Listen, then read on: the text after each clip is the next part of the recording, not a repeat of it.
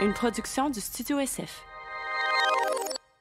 Bienvenue au Sans Filtre, présenté par Case Me, le podcast où on parle de ce qu'on veut avec nos invités. That's je suis PH Quentin avec moi, Doom Plante. Pour tous vos besoins en case, que ce soit de téléphone, d'ordinateur, utilisez notre code promo Sans Filtre pour 20% de rabais sur toutes les commandes Case Me. Euh, puis à chaque commande, en fait, vous allez contribuer à planter des arbres pour lutter contre les changements climatiques. Donc, rendre l'utile à l'agréable, évidemment. Cette semaine, sur le podcast. Cette semaine, on reçoit une femme politique inspirante qui s'appelle Catherine Fournier. Une femme qui veut faire les choses différemment, qui veut un petit peu euh, révolutionner puis rendre la politique moins partisane, euh, moins, euh, moins plate, moins. moins la chicane plate. là. Tu sais, vraiment quelqu'un qui veut changer les choses, qui veut faire avancer les dossiers pour le bien de tous, pour le bien de la société, et qui était députée indépendante euh, au provincial et qui, se présente à la mairie de Longueuil. Je l'ai-tu nommé? Je l'ai pas encore nommé. Catherine Fournier. Euh, super content de Je la pense que oui. je l'avais- je déjà nommé. Je pensais que j'étais encore dans mon intro. Euh, Catherine Fournier, que- on a parlé, on a fait un tour de l'actualité des enjeux qui, qui lui tiennent à cœur, que- qu'elle a défendu avec d'émotion à l'Assemblée nationale. Vraiment, c'était super, super le fun. Puis aussi, de, de- c'est quoi sa vision pour Longueuil? C'est quoi sa vision pour la politique, pour, euh, pour notre société? Euh, euh, une philosophie euh, d'agir local pour changer au final le monde. Alors c'était super, super. C'est toujours un plaisir de parler avec cette fille-là. Alors merci beaucoup. On est revenu un petit peu aussi sur, euh, sur les constats post-COVID, en fait, Ah ouais. post, euh, post-pandémie. Fait que super intéressant. On va aller remercier nos commanditaires avant de vous laisser à la conversation. Fait que bonne écoute. Yeah.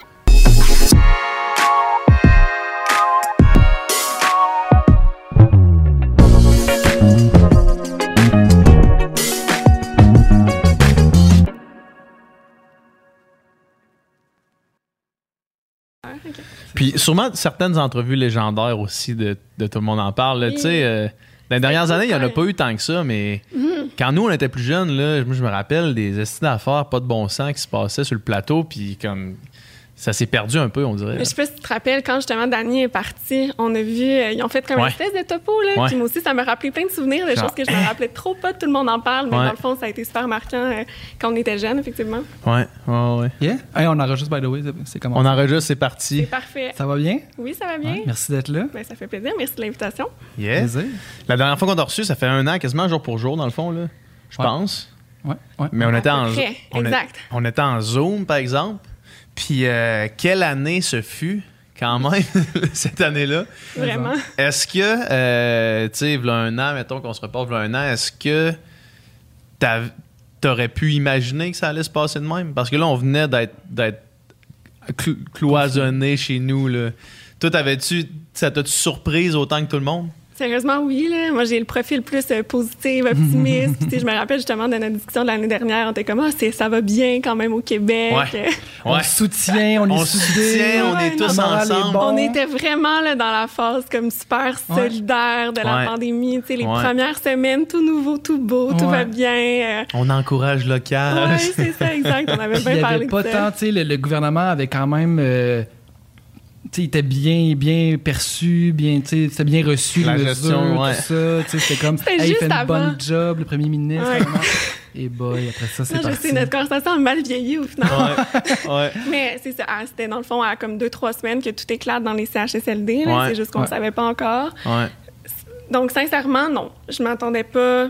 En tout cas, je pense bien malin est celui qui aurait pu se douter aussi que ça Ben durerait aussi longtemps. Ben oui. Franchement, je pense que, tu sais, quand il y a eu le déconfinement par la suite, en mai-juin, on pensait qu'on était bien correct. Peut-être qu'on va avoir fini, une ouais. petite résurgence cet automne, mais Ouais. s'il y avait quelqu'un qui nous avait dit qu'en septembre ou en octobre, tout fermerait à nouveau et que ce serait Ouais. vraiment plus long que la dernière fois, euh, juste le couvre-feu, tu sais, là, on, Ouais. on est, on est Ça- à la ça a fin, fini, là. C'est ça, demain, exact, là. exact. Ça finit le couvre-feu. Ça fait depuis le mois de janvier. On dirait que je C'est- pensais hier. J'étais comme, C'est incroyable, cette histoire-là. Ouais. C'est incroyable. Hier, je, je me suis passé exactement ce commentaire-là. J'étais là, je me promenais, puis j'étais comme, Chris, il y a un couvre-feu. Qui aurait What? pensé? Il y a un couvre-feu, tu sais. Puis là, je voyais, le- je voyais le monde qui commençait à rentrer parce qu'il était rendu 9 h. J'étais, quoi? On dirait que je, je me réveillais pour la première fois à faire genre, en sachant que ça, ça finissait. je me réveille pour la première fois à faire, c'est- c'est fou ce qu'on ce qu'on a vécu, là. Qu'est-ce que c'est ça? Tu sais, avant que le confinement se fasse, je savais même pas que c'était possible, Ouais. un confinement. Je savais même pas que c'était une option. Le mot confinement, on le connaissait même Ben pas, non, là, c'est pratiquement. Je savais pas que c'était quelque chose qui se pouvait, là, tu sais, qu'on dise à toute, euh, toute une société puis toute la planète quasiment, là, tu sais, Ouais. de, non, euh, vous sortez pas, euh, on ferme tout, tout ça. C'est fou, tu sais, ja- jamais, quand, quand c'était comme, euh, quand ils l'ont annoncé, c'était comme si on pouvait pas y croire, tu sais. Ouais.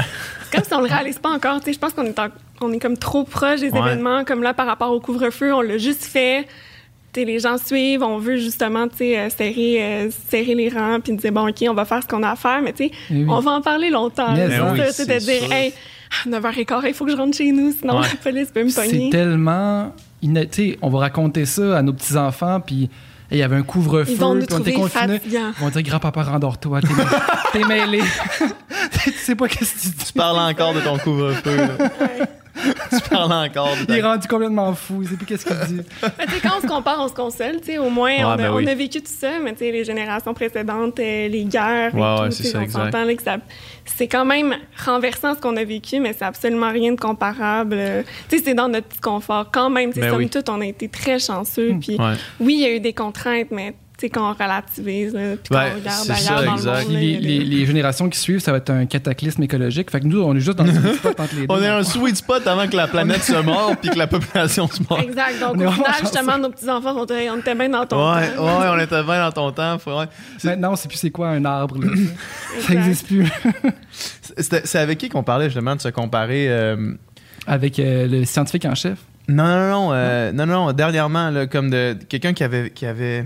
Ah, ben avec Sabrina. euh, Ah oui, c'est ça, c'est ça. On parlait de- du conflit euh, Israélo-palestinien. Puis tu sais, euh, Sabrina Mir, qui est, un- qui est une journaliste qui, qui a vécu à Jérusalem, tu sais, nous expliquait comment c'était quoi les conditions de vie, tu sais, sur la bande de Gaza. Puis une fois que tu comprends ça, tu te dis nous autres, on, ok, on a un couvre-feu à 9h30, mais à 9h, tu peux encore aller te chercher des chips au dépanneur. Puis sais, c'est comme t'es correct, là, ça va. T'es pas à risque tu sais, de Non. piler sur une mine antipersonnelle, Ouais. de te faire lancer euh, des, euh, des bombes sur la tête. Là. Elle, elle l'a Ouais. vu là, tu sais, de, de ses yeux. Puis tu sais, pendant qu'elle fait ses entrevues, elle entend des tirs de sniper euh, autour de Mm-hmm. sa tête. Là, tu sais. Puis après ça, quand tu reviens ici, c'est comme.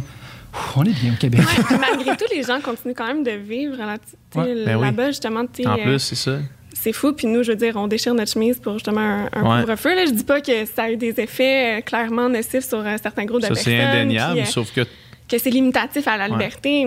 Mais tu sais, quand justement, je ramène à quand on se compare, Ouais. euh, même à l'époque présente, dans certains endroits du monde, clairement qu'on peut se consoler assez Ouais. solide. Ouais, Qu'est-ce ouais. qu'est-ce qui fait, tu penses, qu'on s'est désolidarisé, justement? Tu sais, on, on parlait au début du confinement, on se tenait, puis à un moment donné, ça s'est effrité. Pourquoi, tu Mm. penses? Je pense l'usure du temps. Tu sais, à un moment donné, euh, oui, on est capable, je pense que ça, c'est humain, on est capable d'être solidaire, puis je pense qu'on l'a possiblement été encore plus ici. Tu sais, on est quand même une société tissée serrée, mais je veux dire, nécessairement, après, il y a nos intérêts personnels qui rentrent en ligne de compte. Euh, Après ça, bon, il y a certaines décisions, justement, qui peuvent être questionnables. Tu sais, c'est pas tout le monde qui a le même seuil aussi de tolérance par rapport à certaines, à certaines mesures. Puis après, ben, on l'a vu, tu sais, puis vous en avez souvent parlé sur le podcast, tu sais, les, les réseaux sociaux puis leur effet aussi, là. C'est- C'est c'est pas seulement ici, c'est un peu partout. On a vu un peu le, le climat social se dégrader, les tensions s'accentuer. Donc, c'est sûr qu'à partir d'un moment, je pense que quand là, il y a de l'affrontement qui rentre en ligne de compte, ben là, on perd un peu euh, cette espèce de, de solidarité. Mais somme toute, quand même, il y a des sondages qui ont été faits, puis la grande majorité des Québécois ont respecté les consignes. C'est clair. Oui, il y a eu un effritement au fil du temps, puis oui, on a vu plus de conflits émerger, mais quand même, encore une fois, je pense que relativement, à ce qui s'est passé un peu partout dans le monde, on s'en est quand même là, bien sorti. Puis même quand il y a eu des euh, mauvaises nouvelles comme euh, dans les CHSLD, c'était comme une espèce d'indignation collective. J'ai quand même senti qu'il y a eu une, une remise en Mhm. On question. était tout le monde ensemble dans cette indignation-là. Ben oui, quand Ouais. même, c'est ça. Justement, Ouais. je pense que tout le monde s'est dit que c'était inacceptable, qu'il fallait qu'on qu'on agisse. Le gouvernement a quand même été prompt à poser certains gestes. C'est comme avec euh, l'embauche le rapide des euh, préposés aux bénéficiaires, euh, la hausse des, des salaires. Donc, c'est loin d'être parfait. Mais somme toute, je suis pas mal certaine qu'on a pris acte justement de certaines leçons que nous a appris euh, la pandémie. Puis j'ose croire que ça va paver la voie des changements, mais ça, c'est encore mon Ouais. côté très optimiste qui parle. Mettons, mettons qu'on segue à partir de cette idée-là. Euh, moi, je suis curieux de savoir parce que dans, dans, dans la dernière année, en fait, on a, on a clairement, ça l'a clairement exacerbé certaines lacunes qu'on avait. Tu les CHSLD, je pense que c'est le meilleur exemple de ça. Là, tu sais. J'aimerais qu'on qu'on- qu'on fasse un petit peu le constat. euh, en fait, le, le constat global de plusieurs constats précis qu'on peut faire pendant la pandémie par rapport à la société québécoise, puis comment on en est arrivé là, puis comment on peut s'en sortir ou on, s'en est sorti. Fait que mettons qu'on essaie de faire des constats, premièrement, critiques par rapport à où est-ce qu'on en était, comme avec les, CHSLD, pour éventuellement, plus tard dans le podcast, peut-être faire des constats positifs de qu'est-ce qui s'est passé, puis qu'est-ce qu'on, comment on peut en ressortir. Toi, c'est quoi qui t'a frappé comme étant vraiment les problématiques qui ont été, qui ont ressurgi euh, durant la, dernière, année, mettons? Ben justement, c'est sûr qu'on peut pas passer à côté du traitement des personnes âgées. Euh.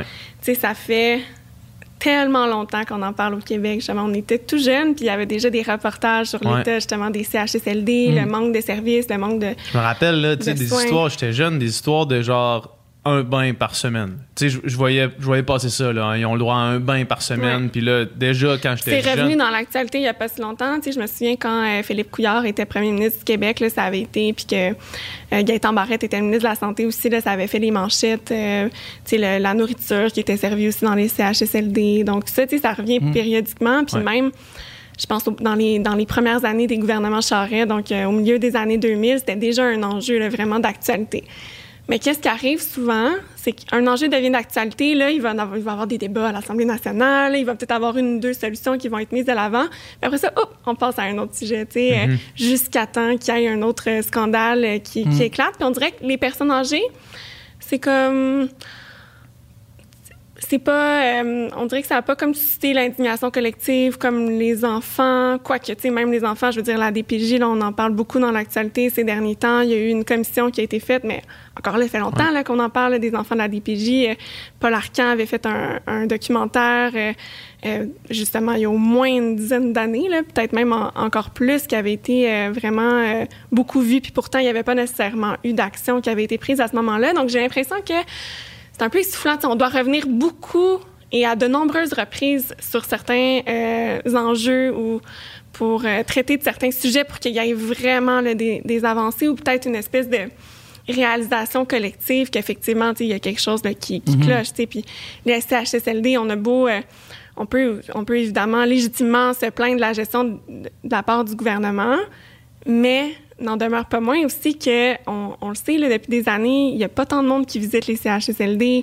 Euh, tu sais, il y a des personnes âgées justement qui sont laissées sont laissées là un petit peu à, à elles-mêmes. Euh, ça aussi ça pose une réflexion collective. On a tendance beaucoup à remettre la responsabilité dans les mains du gouvernement, qui en a une, c'est indéniable.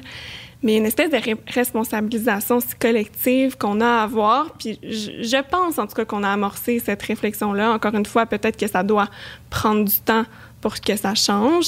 Mais, tu sais, la réflexion sur les milieux de vie pour aînés, puis pas juste d'avoir, tu sais, des- la CAQ, là, en ce moment, parle des maisons pour aînés. Donc, Ouais. de faire des espèces de CHSLD, mais plus petits, plus beaux.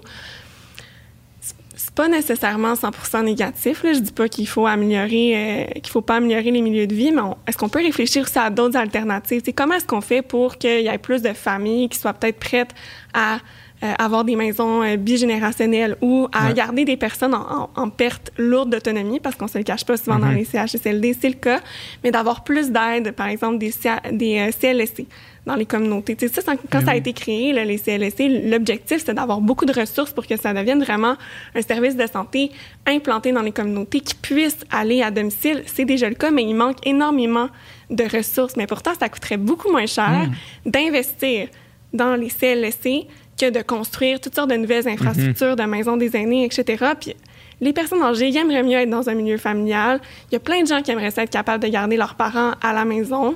Donc, tu sais, je pense qu'il faut aussi réfléchir en dehors du cadre, puis pas juste de dire, ben là, c'est juste les CHSLD. Tu sais, de peut-être de, de trouver des solutions plus innovantes, puis de s'inspirer aussi de ce qui se fait de mieux à travers euh, le monde. Les soins à domicile m'apparaissent tellement comme une solution ou comme une avenue évidente, tu sais.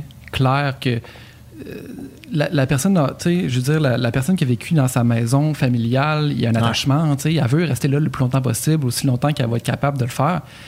Puis, euh, je, euh, je crois que le monde en parle, j'avais entendu cette statistique-là, tu sais, qu'en ce moment, mettons, l'argent destiné aux soins pour les aînés, c'est 80% pour des institutions comme les CHSLD, puis 20% pour du soin à soins à domicile. Puis il y a des pays où est-ce que c'est l'inverse. 80 pour les soins à domicile, puis 20 Puis je- je- ça, ça doit être un meilleur système. J'en- on dirait que j'en, suis comme convaincu pour tout le monde, là, tu sais. J'en suis certaine aussi. Puis on pose la question à, à des personnes âgées, mais qui sont pas nécessairement rendues là, en perte d'autonomie euh, avancée. Puis clairement, c'est, ce qu'ils répondent en, en majorité. Là. Tout le monde aimerait mieux rester chez soi que Ouais. d'aller dans une espèce d'institution. Quand même bien qu'on fait des beaux jardins, puis que c'est plus Ouais. petit, puis que c'est donc belle fun, on fait des activités, mais quand la personne a le choix, là, elle veut rester chez eux, dans ses affaires ou avec sa famille, tu sais. Ouais. Ce qui est intéressant, tu sais, quand on vieillit aussi, ce qui va nous permettre de rester en forme, puis allumé, puis euh, c'est d'avoir des, des contacts sociaux aussi, tu sais, euh, puis d'être dans, dans sa famille, puis de se sentir utile aussi, tu sais, de pouvoir aider, de pas juste être dans sa chambre toute la journée à comme pas trop avoir d'activité à faire. Euh, tu sais, ça aide à, à- à garder le plus longtemps possible ses capacités cognitives. Puis on s'entend, c'est comme le souhait de tout le monde, je pense, de, de vieillir. euh, Mais oui. Puis d'être encore T'sais, en- sharp là, longtemps. Exact, en hein. santé, puis d'être, euh, t'sais, d'être allumé, puis de pouvoir euh, t'sais, garder euh, l'ensemble de, de ses facultés euh, mentales. Ouais. Tu sais, on, a- on avait reçu, euh, ça fait quand même un petit bout, là, tu sais, euh, Maïté Saganage sur le podcast, puis tu sais, elle nous expliquait que dans les communautés autochtones, tu sais, c'est- c'est, c'est la norme, là, en fait, d'avoir des, des, des foyers bi- bigénérationnels, là, tu sais, puis Ouais. ça fait aussi que, tu sais, là, mettons, là, les parents travaillent, on met les enfants en, en centre de la petite enfance, par exemple, ou en garderie, mais tu sais, quand aussi l'autre génération est là, ben là, ça peut participer aussi à élever les enfants. Les parents peuvent aller travailler, les grands-parents prennent le relais, tout ça. On dirait que ça, ça- on dirait que ça crée un système qui, qui s'autosuffit, là, vraiment plus, en fait. Oui, Ouais. vraiment. Puis moi, j'ai eu cette chance-là. En fait, j'ai habité avec ma grand-mère pendant Ok. 13 ans. Ah ouais? Ouais, euh, quand euh, j'étais au primaire, euh, la mère de ma mère est venue euh, habiter à la maison. On devait déménager à cette époque-là, mais finalement, en tout cas, on- ça n'a pas, ça a pas fonctionné. Puis on lui a juste comme, euh, alors, on avait une chambre d'amis dans le sol avec un petit salon. Donc, euh, elle a euh, comme, on a aménagé euh, l'espace pour elle. Donc, ma grand-mère, quand elle a déménagé chez nous, elle avait 80 ans. Elle est décédée aujourd'hui. Elle est décédée à l'âge de 93. Mais donc, j'ai vécu au moins une dizaine d'années euh, avec, Avec elle, elle. ouais. Puis, tu sais, justement, c'était- elle a tellement aidé aussi euh, Mhm. mes parents, tu sais, quand euh, moi j'ai deux frères plus jeunes aussi, donc c'est sûr qu'elle s'est encore plus occupée d'eux. Tu sais, moi, à ce moment-là, j'étais à la fin du primaire, tu sais, j'étais capable quand même de, de m'occuper de moi-même, mais donc, tu sais, on, on venait nous dîner à la maison le midi, tu sais, elle nous préparait, euh, elle nous faisait manger, tu sais, elle préparait nos déjeuners le matin, tu sais, juste ça. Puis mes parents, eux, ils partaient tôt travailler, ils partaient à, à 5-6 heures du matin.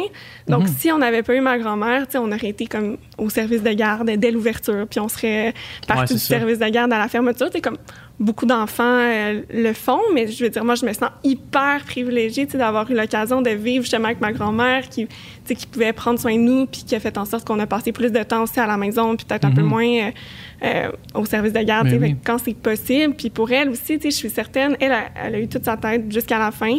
C'est sûr, après, il y a quand même des, des éléments de la vieillesse qui finissent Ouais. par embarquer, mais j'ai trouvé ça vraiment formidable parce qu'elle, je le voyais dans ses yeux, tu sais, elle avait des étincelles, tu sais, elle était contente juste de pouvoir aider, là, juste de lui demander Eh, Mamie, peux-tu faire telle chose? Elle était donc bien contente, puis elle aurait tout fait pour nous. Puis je pense que c'est vraiment ça qui l'a qui l'a gardée en vie, tu sais, parce Mhm. qu'à un moment donné, elle avait eu un accident, puis elle a dû aller dans un centre de réhabilitation pendant, euh, dirais, deux, trois mois, puis elle avait tellement perdu ses Ouais, c'est capacités. ça qui arrive. Hein? C'est ouais, fou comment ça va vite à cet Ouais. âge-là. Ouais. Ouais, ouais. Ouais, ouais. Ouais, il suffit, suffit d'une petite affaire, là, puis euh, une, une affaire qui vient, mettons, nuire à ta mobilité, justement, puis à tes Mhm. interactions sociales, puis, puis tu sais, ça part exponentiellement rapidement. Oui, oui, oui. D'ailleurs, une des causes, de, je pense, de, de mortalité les plus élevées, c'est euh, euh, une fracture de la hanche. Pourtant, c'est pas quelque chose de mortel, mais parce que Mhm. La personne âgée, exactement, va être euh, immobilisée pendant un certain temps ou va être justement en centre de réhab- réhabilitation, ben, ça va diminuer tellement ses capacités cognitives qu'au final, elle va être plus sensible aux maladies, tout ça. Puis ça, c'est comme un, un engrenage qui va faire en sorte que par la suite, il va y Mhm. avoir autre chose, puis la personne va finir par décéder. tu sais. On, pa- on parlait euh, avec Jonathan Brouillette, qui est un spécialiste sur la mémoire puis l'Alzheimer. Puis tu sais, lui, il disait que pour la- les choses à faire, c'est de, de garder, ben, premièrement, des saines habitudes de vie, ça c'est la base, mais pour retarder l'Alzheimer, c'est rester actif, puis les interactions sociales. C'est les deux affaires. Puis l'Alzheimer, quand ça arrive, c'est là que, tu sais, là, moi, je le vis en ce moment. Ma grand-mère vient juste de rentrer dans, le- dans un CHSLD. Elle, elle reconnaît plus euh, son entourage, là, tu sais. Puis c'est à ce moment-là que, que ça devient vraiment difficile pour la famille de rester là, tu sais. C'est sûr. Quand, tu sais, la personne que tu te reconnais plus, fait que, tu sais, c'est... Est-ce qu'il y a eu des effets, selon toi, de la pandémie sur l'état de ta grand-mère? Euh, ben, c'est c'est sûr que, tu sais, moi, je, je, je l'ai pas vu une fois de la pandémie, là, tu sais. Fait que c'est sûr que ça l'a pas aidé. Je la voyais pas souvent quand même, là, mais, Ouais. euh, mais tu sais, je veux dire, Noël, il y a pas, pas de Noël, pas de. Tu sais, fait que c'est sûr que ça l'a accéléré, là. C'est sûr. Elle devait être pas mal plus isolée. J'ai hâte de voir les, les effets tu sais, que ça Ouais. va avoir eu sur Ouais. les gens âgés. là. Je suis certaine qu'il va comme que j'ai l'impression qu'il va avoir euh, une hausse assez, assez grande là, des, des problèmes cognitifs, euh, peut-être de, de l'Alzheimer, parce que c'est prouvé, là, quand tu n'as pas d'interaction sociale, ton cerveau va même s'atrophier. C'est Mhm. comme un muscle, il faut le travailler. ouais, Ben, c'est le même principe. Donc, je pense qu'il va peut-être avoir une espèce de contre-épidémie euh, Ouais. éventuellement chez les personnes Ouais, plus âgées. On ça, le ça réalise peut-être être- pas encore. Ça va être intéressant de, de checker les prochaines années. Mm. Même pour les jeunes aussi, là, on en parle beaucoup, là, les jeunes. Est-ce que les interactions sociales, ça va être quelque chose qu'ils vont pouvoir rattraper rapidement? Peut-être que oui, peut-être que non. C'est tout des. Ça va être intéressant de, de garder un, un de œil voir sur ça. euh, les effets à long terme. effectivement, euh, moi, je trouve ça fou quand je pense, là, il y a des jeunes qui vont finir leur cégep sans y avoir été, ou presque, Ouais. Y avoir été comme peut-être ça, ça ressemble à, ça ressemble à mon expérience du cégep. Bon, J'étais comme dans, dans un programme sport-études, mes cours en ligne. Je j'ai pas été là souvent. Là. ah ouais, ok, ouais, parce que j'étais comme, moi, je trouve tellement que le cégep, c'est une période déterminante. En tout cas, moi, ça l'a été pour moi. Et je pense que ça fait deux choses, le, le cégep. C'est soit, soit c'est déterminant, soit tu, tu te perds longuement dans les- Ouais, non, ça, c'est c'est toujours possible. Fait que peut-être que d'avoir eu des cours en ligne, ça Ouais, va avoir aidé à garder le focus de certaines personnes. Mais quand même, tu sais, t'as 17, 18, 19 ans. Ouais, puis c'est tu vois formateur, pas. là. Tu sais, toi, mettons, t'avais euh, justement sport Ouais, études, exact, tu voyais du monde quand même. là, mais Ouais. imagine, euh, t'as cet âge-là, puis comme tu dois rester dans, ton, dans ta chambre, dans ton sol pour comme faire tes cours sans trop voir euh, quiconque, tu sais. Imagine quelqu'un qui a pas encore qui s'est pas encore trouvé, qui a pas Mhm. encore trouvé sa passion dans la vie, comme c'est souvent le cas euh, Avec au qui tu vas cégep, fumer, là, avec qui tu vas fumer du pot en avant du cégep? Mais c'est pas dans Ben le oui, cégep. plein d'expériences formatrices comme ça. Imagine juste, tu sais- tu sais comment euh, le cours philo 1 au cégep, c'est tout le temps le cours parce que le monde arrive là, puis tu sais, t'as aucune crise d'idée de c'est quoi qui se passe. Tout le monde là, se regarde un peu Tout le monde se malaisé. regarde, c'est quoi cette histoire-là, puis le prof, il est tout le temps un peu, tu sais, un genre de vieux exprès. philosophe, là. Ouais, c'est ça, il joue le rôle, tu sais, mais imagine comme tu sors de, du secondaire 5, tu sais, euh, soit sciences nat ou sciences humaines, puis là, tu rentres, puis là, cours en ligne de philo, t'as aucune idée c'est quoi, là. aucune idée, genre, dans quoi t'embarques, là. Sans, sans le, le côté euh, Ouais, c'est ça. discussion, là. Ouais, ouais, c'est juste lis l'apologie de Socrate. Mais Qu'est-ce que tu veux dire, lis l'apologie de Socrate? Euh, fait quoi, les, fait que les, les CHSLD, ça, ça, c'est évident. Après ça, euh, on a quand même rencontré des, des- des problèmes de, de logistique quand, quand on, s'est rendu compte qu'on avait un peu besoin de l'import pour nous, nous sortir du pétrin, mettons, avec les masques ou avec euh, les vaccins en ce moment qu'on voit. Puis le fait qu'on n'ait pas l'autonomie complète de ces choses-là, ça nous a quand même nuit. Oui. Puis ça, c'est ça, dans le fond, toi, tu- comment tu l'as vu, ça? C'est-tu, parce que c'est-tu quelque chose, tu sais, mettons, euh, on en a entendu parler, là, de, c'était Pharma Québec, là, Ouais. potentiel. Une Mhm. idée lancée comme ça, je pense que c'était Québec solidaire qui, Ouais, qui ça lançait l'idée. en fait, Puis c'est ça, mais, mais moi, mettons, cette idée-là, j'avais jamais entendu parler de Pharma Québec avant, avant là, là. Puis cette Amir idée... Kadir en parlait, là, Ouais.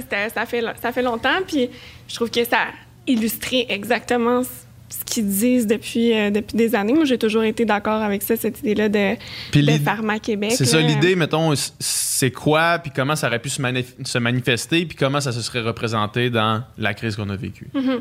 Ben, L'idée, c'est d'avoir les capacités de production chez nous, Mhm. de d'éléments euh, névralgiques, comme tu sais, les, les médicaments, là, on parle des, des vaccins plus spécifiquement, c'est pas normal là, de devoir dépendre de l'étranger, tu sais, de donner Ouais. toutes ces, euh, ces ressources ou de pas, euh, de pas se garder un, un potentiel chez nous parce qu'après ça, ben, on devient tel, on se rend tellement vulnérable et dépendant Ouais. aux autres. Puis là, tu sais, on touche du bois, ça s'est quand même bien passé euh, jusqu'à maintenant. Ouais. On s'en est somme toute bien sorti, mais Ouais. tu sais, imaginons là, une autre pandémie. une Ouais. pandémie encore plus meurtrière, euh, tu sais, qui touche le- toutes les strates de la population, ou tu sais, qui touche, je sais pas, les enfants. tu sais. Puis si, si on se fie aux scientifiques, si c'est probable. Ah, nécessairement. Très je pense que là, on est de plus en plus conscient aussi Ouais. de l'interrelation entre la santé et l'environnement. Yeah, exact. Puis là, avec le réchauffement euh, planétaire, c'est sûr qu'on n'est pas euh, sorti du bois. Là. On sait Mhm. pas euh, qu'est-ce que ça va donner, mais effectivement, il y a des prévisions qui sont plutôt sombres à ce chapitre-là. Mais donc, si on n'a pas cette capacité-là de, de production, puis que là, il y a vraiment qu'une espèce de panique là, qui s'empare de la, de la Encore pire planète, que qu'on encore pire, dire, là, mettons. Parce que somme toute, dans le chapitre des pandémies, ça a été très grave. Ouais.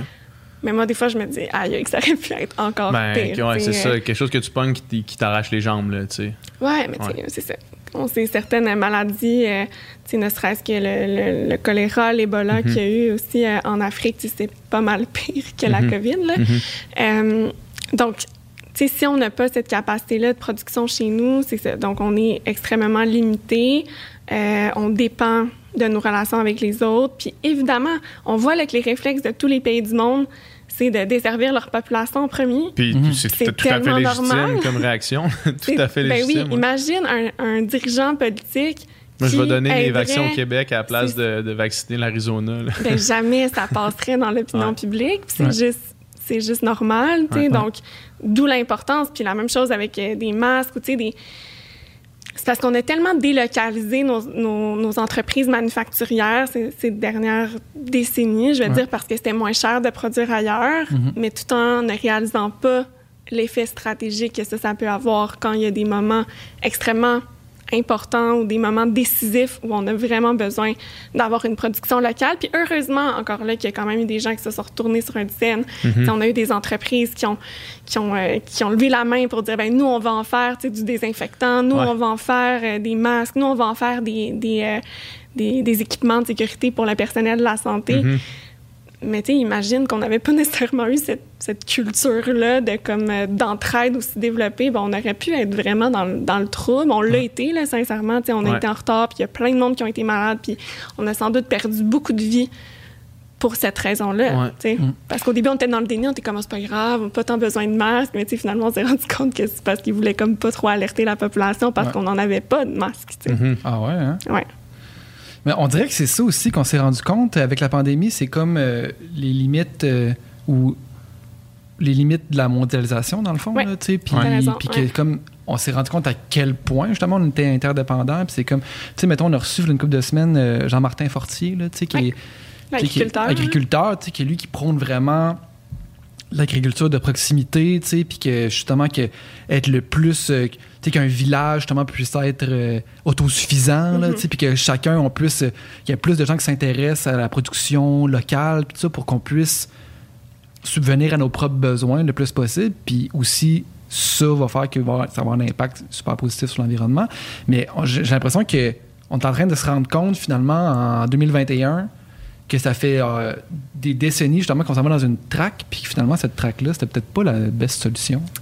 C'était la meilleure solution peut-être pour produire au plus bas coût possible, pour alimenter aussi le capitalisme et tout ça, mais Mhm. manifestement, ça a ses limites, comme tu dis. tu sais. Ouais. Euh, oui, euh, bon, il peut y avoir des, des raisons pour lesquelles une entreprise voudrait aller euh, produire à, à l'étranger, on s'entend, des raisons de, de maximisation du profit. Mhm. Mais là, on, on parle des, des effets stratégiques que ça peut avoir sur les États, mais on peut aussi parler, puis tu sais, j'espère aussi que ça aura ouvert la discussion sur ben, le fait de délocaliser, c'est aussi d'aller euh, avoir du cheap labor à l'international, d'avoir des Mhm. conditions de travail qui sont absolument euh, épouvantables, tu sais, qui sont pas nécessairement euh, régulées, tu sais, au prix de au prix de quoi, tu sais, tandis que ici, ben, si on produisait chez nous, c'est sûr qu'il y aurait peut-être moins de profit, que ça coûterait plus cher, ça coûterait plus cher aussi aux consommateurs. Mais en contrepartie, ben, peut-être que euh, justement, on aurait des produits de meilleure qualité, on aurait des infrastructures névralgiques quand on en aurait euh, besoin, puis nécessairement aussi, on, on contrôle à ce moment-là les, les conditions de les conditions de travail. En même temps, Ouais. c'est un enjeu qui est super large parce que en même temps, ça donne quand même des emplois Ouais. à l'extérieur, mais à quel prix ces emplois-là? Tu sais, Quand on sait à quel point il y a, des, il y a eu des, des- des gros scandales, puis ça, c'est juste la pointe de l'iceberg, sais, ces Mhm. dernières années de- d'entreprises où, oui, les gens avaient une job, mais qui risquaient leur vie à tous les jours pour aller travailler tellement que les conditions étaient épouvantables dans, dans les usines ou euh, etc. Quelque chose de tellement absurde là-dedans, là, tu sais, que ici, justement, ça fait euh, même le, dernier siècle finalement qu'on s'est battu pour des meilleures conditions, que le, le- le syndicalisme est arrivé, tu sais, puis que puis qu'on on demande un meilleur salaire minimum, tout ça, puis on se bat, on se bat. Mais quand c'est des trucs qu'on consomme ici, puis que c'était fait là-bas, c'est comme si ça c'est correct, c'est comme si quand on le voit pas, ou c'est- c'est- C'est la, la règle du mort par kilomètre. Là. Plus c'est c'est très- loin, très tu, humain, ouais. tu, tu divises le nombre de morts par le nombre de kilomètres, puis euh, c'est le chiffre qui. Exactement. Puis quand le chiffre est plus gros, ben, c'est là que tu cares le plus. Là. Si ton voisin est mort, tu vas, tu vas- ça va te déranger pas mal plus que s'il y a 100 Chinois qui meurent en. Chine. Mhm, c'est un principe que si une catastrophe justement qui arrive près de chez toi, ça te touche, mais à l'autre bout du monde, tant que tu le vois pas. euh, Ouais. on n'abusera pas des petits Québécois, mais on peut abuser, on Ouais, peut. Mais pas, pas du même, mais, tu sais, c'est- autant tu vas dire ça à un Québécois, mais c'est vrai aussi pour euh, tu sais, quelqu'un qui va vivre en, en Inde ou au Bangladesh qui va nécessairement être plus touché par. Ouais. Pour ça, je dis que c'est quelque- c'est un principe universel, Ouais, en ouais. fait. Là. Exact. Mm. Exact. Mm. Euh, sinon, après ça, euh, là, ce qu'on réalise, euh, puis je pense plus que jamais, c'est le manque d'accessibilité aux ressources d'aide en santé mentale. Je sais que moi, personnellement, j'ai commencé à consulter pendant la pandémie, puis ça a été compliqué, là, Mm. trouver quelqu'un. Puis je suis allé au C'est privé. arrivé genre juste au bon moment avant que tout le monde y aille. Non. euh. Un mauvais moment. Au mo- J'arrivais au mauvais moment, tu sais. Puis, tu sais, moi, je suis privilégié d'avoir les moyens de payer euh, un psychologue Mhm. un bon montant pour m'aider, tu sais. Sauf que c'est vraiment pas le cas de tout le monde. Puis, c'est un problème, ça, Puis il y en a que définitivement. même si ils sont prêts à payer, ils en trouvent pas. Ouais, c'est ça aussi. Sais, aussi, là. Ouais. Ouais. Puis comment. euh, Est-ce que c'était un enjeu sur lequel on, on avait attiré l'attention avant? Puis qu'est-ce qu'il y a une façon de régler ça? Mhm. C'est vrai, ça aussi. euh, tu sais, je pense que la lumière a été beaucoup euh, mise là-dessus, puis tant mieux, parce que ça fait longtemps qu'il y a des problèmes d'accessibilité aux euh, services en santé mentale. La vérificatrice générale du Québec avait d'ailleurs fait un, un rapport à ce sujet-là. On a sorti aussi un autre cet automne, comme quoi on a... En fait, le Québec a même pas vraiment de données là, sur l'accès euh, Ouais. aux soins en service de, de- de santé mentale. Donc, oui, il y a un problème. Puis là, il y a tellement eu de gens, justement, qui sont devenus vulnérables ou qui ont eu, qui ont eu besoin de, soutien au même moment que là, je pense qu'on on a été sensibilisés, encore une fois, à ce, à ce sujet-là. Bon, gouvernement comme agi, mais super lentement. C'est parce que c'est difficile de rattraper, des Ben non, mais années de ça. laxisme. C'est pour ça que moi, je me dis tout le temps, il faut faire attention. On peut euh, évidemment être critique, puis je dis pas qu'ils ont pris euh, Mhm. les, les meilleures décisions dans le meilleur laps de temps, loin de là. Mais Ah, quand mais ça fait 20 ans qu'il y a un désinvestissement dans quelque chose, on peut pas s'attendre que ça change du jour au lendemain parce que le grave problème, là, tantôt on parle des CHSLD, là on parle des soins en santé mentale, Mhm. C'est là, on a tellement de pénurie de main-d'œuvre dans plein de domaines et notamment les, domaines liés à, à la santé parce que on a collectivement un peu fermé les yeux sur le fait qu'il y avait euh, des mauvaises conditions de travail dans le secteur de la santé. Tu sais, on a parlé beaucoup justement des préposés, des infirmières ces dernières années. Mais tu sais, nos infirmières, là, on leur demande du temps supplémentaire obligatoire. Ils rentrent le matin, ils savent pas quand est-ce qu'ils sortent. Tu sais, ils ont des enfants, ils leur demandent de faire un, un double un double chiffre quand tu sais, ils arrivent au, au travail, travailler 16 heures. Moi, j'ai des amis infirmières travailler 16 heures de suite. Ouais. Comment tu peux avoir... Tu sais, c'est sûr qu'à un moment donné, le stress, la pression, puis tu sais, sont, mettons que t'es infirmière, t'es es bien payé, mais quand même, somme toute, euh, moyen quand même. Il faut que ce soit préposer, une c'est- passion en tabarnak. C'est vraiment du dévouement, là, quand vocation, même. ouais. Euh, exactement, une vocation. Puis, tu sais, c'est un peu comme ça dans beaucoup de métiers euh, Ouais. féminins, on va dire ça comme ça. là. Tu sais, que Absolument. C'est comme on. on dirait- c'est comme le, com- communautaire. Ça aussi, je trouve que ça a été euh, un peu mis en lumière cette année. Tu sais, ils ont été vraiment en première ligne, les organismes avec la population. En tout cas, comme députée, je l'ai vraiment constaté. On leur a demandé de rester ouverts, de rester disponibles, de continuer à offrir leurs services, de bonifier leurs services. Mais vous savez, les gens là, qui travaillent dans le communautaire, souvent, ils ont un diplôme universitaire puis sont payés comme 15 pièces de l'heure. Tu sais, 15, 16 pièces de l'heure. Parce qu'on leur dit, ben, c'est une vocation, tu travailler dans le communautaire. Tu sais, on Ouais. dirait que chaque fois qu'il y a des métiers euh, plus féminins, on s'attend comme l'enseignement, même chose. Eux autres ici, on- je pense qu'on on a vu de très près certaines euh, problématiques. Les soins de santé, euh, le communautaire, ah ben c'est une vocation, donc tu sais, euh, on dirait qu'on prend pour acquis que c'est des salaires qui sont moindres. Ou là, les éducatrices à la petite enfance, sais, il y a comme un, un gros mouvement là, qui s'appelle euh, Ma place au travail, donc euh, des jeunes mamans qui sont pas capables de retourner travailler parce que elles sont pas capables de trouver une place pour leur enfant. Pourquoi?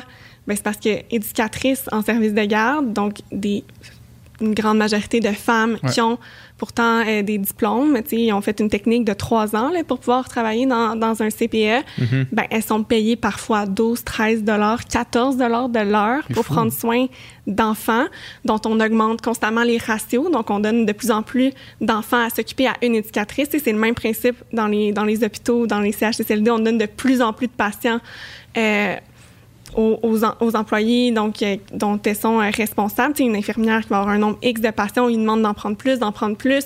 Elle travaille un 16 heures, elle n'est pas tant payée. C'est comme une espèce de cercle vicieux qui fait en sorte qu'à un moment donné, là, le monde, ils vont quitter, ils vont lâcher. Ouais. Puis il n'y a pas tant de monde qui vont suivre en arrière pour prendre Ouais, la relève. tu sais. Mais là, en ce moment, dans les CPE, dans les garderies, on voit l'effet d'à peu près 15 ans, justement, où il n'y a rien qui a été fait pour améliorer la situation. Ça fait au moins cinq ans qu'on voit une baisse drastique des inscriptions dans les cégeps, dans les techniques de la petite enfance. On n'a pas agi parce que la crise n'était pas maintenant. C'est souvent ça, moi, en tout cas, que je déplore en politique. Il y a une espèce de vision court-termiste. Ouais. On est là, on règle les problèmes qu'il y a en ce moment. De voir dans cinq ans, là, de voir que là, il y a une baisse d'inscription dans les cégeps pour quelque chose qui va nous apparaître peut-être dans cinq, six ans. Oh, on le réglera quand on sera Ouais. rendu là. Mais là, l'effet, c'est qu'aujourd'hui, il y a une espèce d'explosion. C'est incroyable. On est rendu qu'il y a des parents qui envoient le CV de leur bébé dans un journal pour espérer, espérer trouver quelqu'un qui va euh, vouloir aller garder l'enfant à la maison. Beau bébé cherche, euh, Sérieusement? cherche gardien. C'est pas- C'est pas une blague, hein? Il y a vraiment, euh, ça a été. euh, Pleure il y a- rarement. ben là, en ce moment, il y a attachant. plein d'annonces sur les réseaux sociaux, il y a plein de groupes là, justement de Ah, parents ouais. qui montrent des petites photos, qui- la, la- la course à la photo la plus cute quasiment pour Ah, trouver une ouais. gardienne. Puis ouais, il y a même euh, des parents effectivement qui ont fait des annonces dans les journaux comme euh, des qualités, des compétences de leurs enfants pour euh, avoir quelqu'un qui vienne, euh, qui vienne C'est garder. fou, ça. Ça, c'est. c'est- Tu sais, l'éducation, là, tu sais, c'est tellement. Sans doute la chose la plus importante dans une société. là, Sans doute, effectivement. La C'est- plus. la C'est ça qui a c'est de l'influence sur tout Ah, après. Ça a de l'influence sur tout. Puis, je comp- tu sais, c'est- ça, c'est quelque chose, justement, qu'une enseignante au primaire, que ça soit pas plus valorisé, que ça soit pas plus euh, mieux payé, ces emplois-là, CPE, même chose, ça, me- ça me dépasse. Je comprends pas.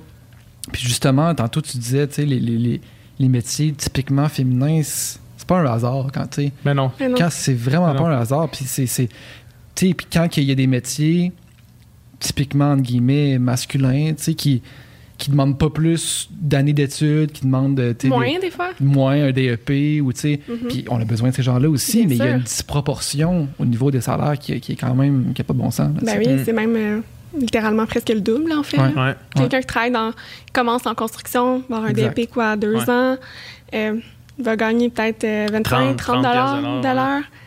Ouais. Une femme qui étudie, puisque je dis encore une femme parce qu'on s'entend que c'est la- l'immense majorité, majorité, ouais. là, va étudier trois ans, un DEC pour finalement Mhm. être éducatrice en CPE. Ouais. S'occupe des enfants, là, Ouais. tu sais, la- je veux bien, des fois, on- c'est sûr que c'est important aussi la construction pour que ça soit solide ce qu'on construit, là, mais- S'occuper des enfants, Ouais, c'est ça. semble. non, mais dans le sens que je veux, je veux pas dire que c'est Ouais, pas ouais. important la Non, non, non, construction. admettons que c'est, admettons que c'est important égal. Ouais. Mettons que c'est ça, là. Mettons que c'est important égal. là. Mais là, comme société, pourquoi qu'on accepte que Ouais. celles qui s'occupent de l'avenir de nos enfants soient payées un salaire aussi ridicule? C'est quoi- C'est pourquoi? Parce qu'on s'attend que ça soit juste naturel que des femmes s'occupent des enfants, Ouais. qu'elles sont quasiment chanceuses Mhm. d'être payées. Je trouve quasiment que c'est... Parce que je trouve ça tellement insultant. Je trouve que c'est le message qu'on envoie. Tu hop, un petit salaire d'appoint, là, tu toi, ça devrait être juste naturel que tu t'occupes d'enfants. euh, Ouais. Mais quelqu'un qui serait de mauvaise foi puis qui dirait comme contre-argument, mettons, ben vas-y en construction. Tu sais, Ouais. qu'est-ce que tu répondrais à cet argument-là, mettons? À la, mettons, mettons que- dans Ben, ces- c'est ça qu'il y a- c'est ça qu'il y a C'est plein de femmes qui font en ce moment. Pas nécessairement aller en construction, mais aller ailleurs, faire autre chose. Ouais. C'est pas ça. pour rien, justement, qu'il y a une baisse d'inscription dans, dans ces. Euh, autant. euh, je sais pas exactement les statistiques en soins infirmiers, mais mettons qu'on reprend là, les techniques à la, à, à la petite enfance, parce que j'ai eu des rencontres récemment là-dessus, puis vraiment, là, les statistiques sont claires et nettes. Ça fait longtemps qu'on peut l'avoir vu venir. Là. Mhm. Il y a même certaines, euh, certains cégeps qui ont pratiquement fermé leur programme euh, cette année tellement qu'il n'y avait pas assez d'inscriptions.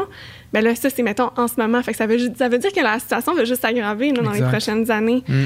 Euh, puis, ben, ces femmes-là, elles vont juste étudier dans autre chose. là. Je sais Exact, pas exactement vers où elles vont se rediriger, mais clairement que te dire, hey, je vais aller faire trois ans de cégep pour aller m'occuper d'enfants dans Mais des non, mais non, conditions non, vraiment difficiles. C'est pas comme si ça allait bien non plus dans les CPE. Justement, Ouais. c'est un servicieux.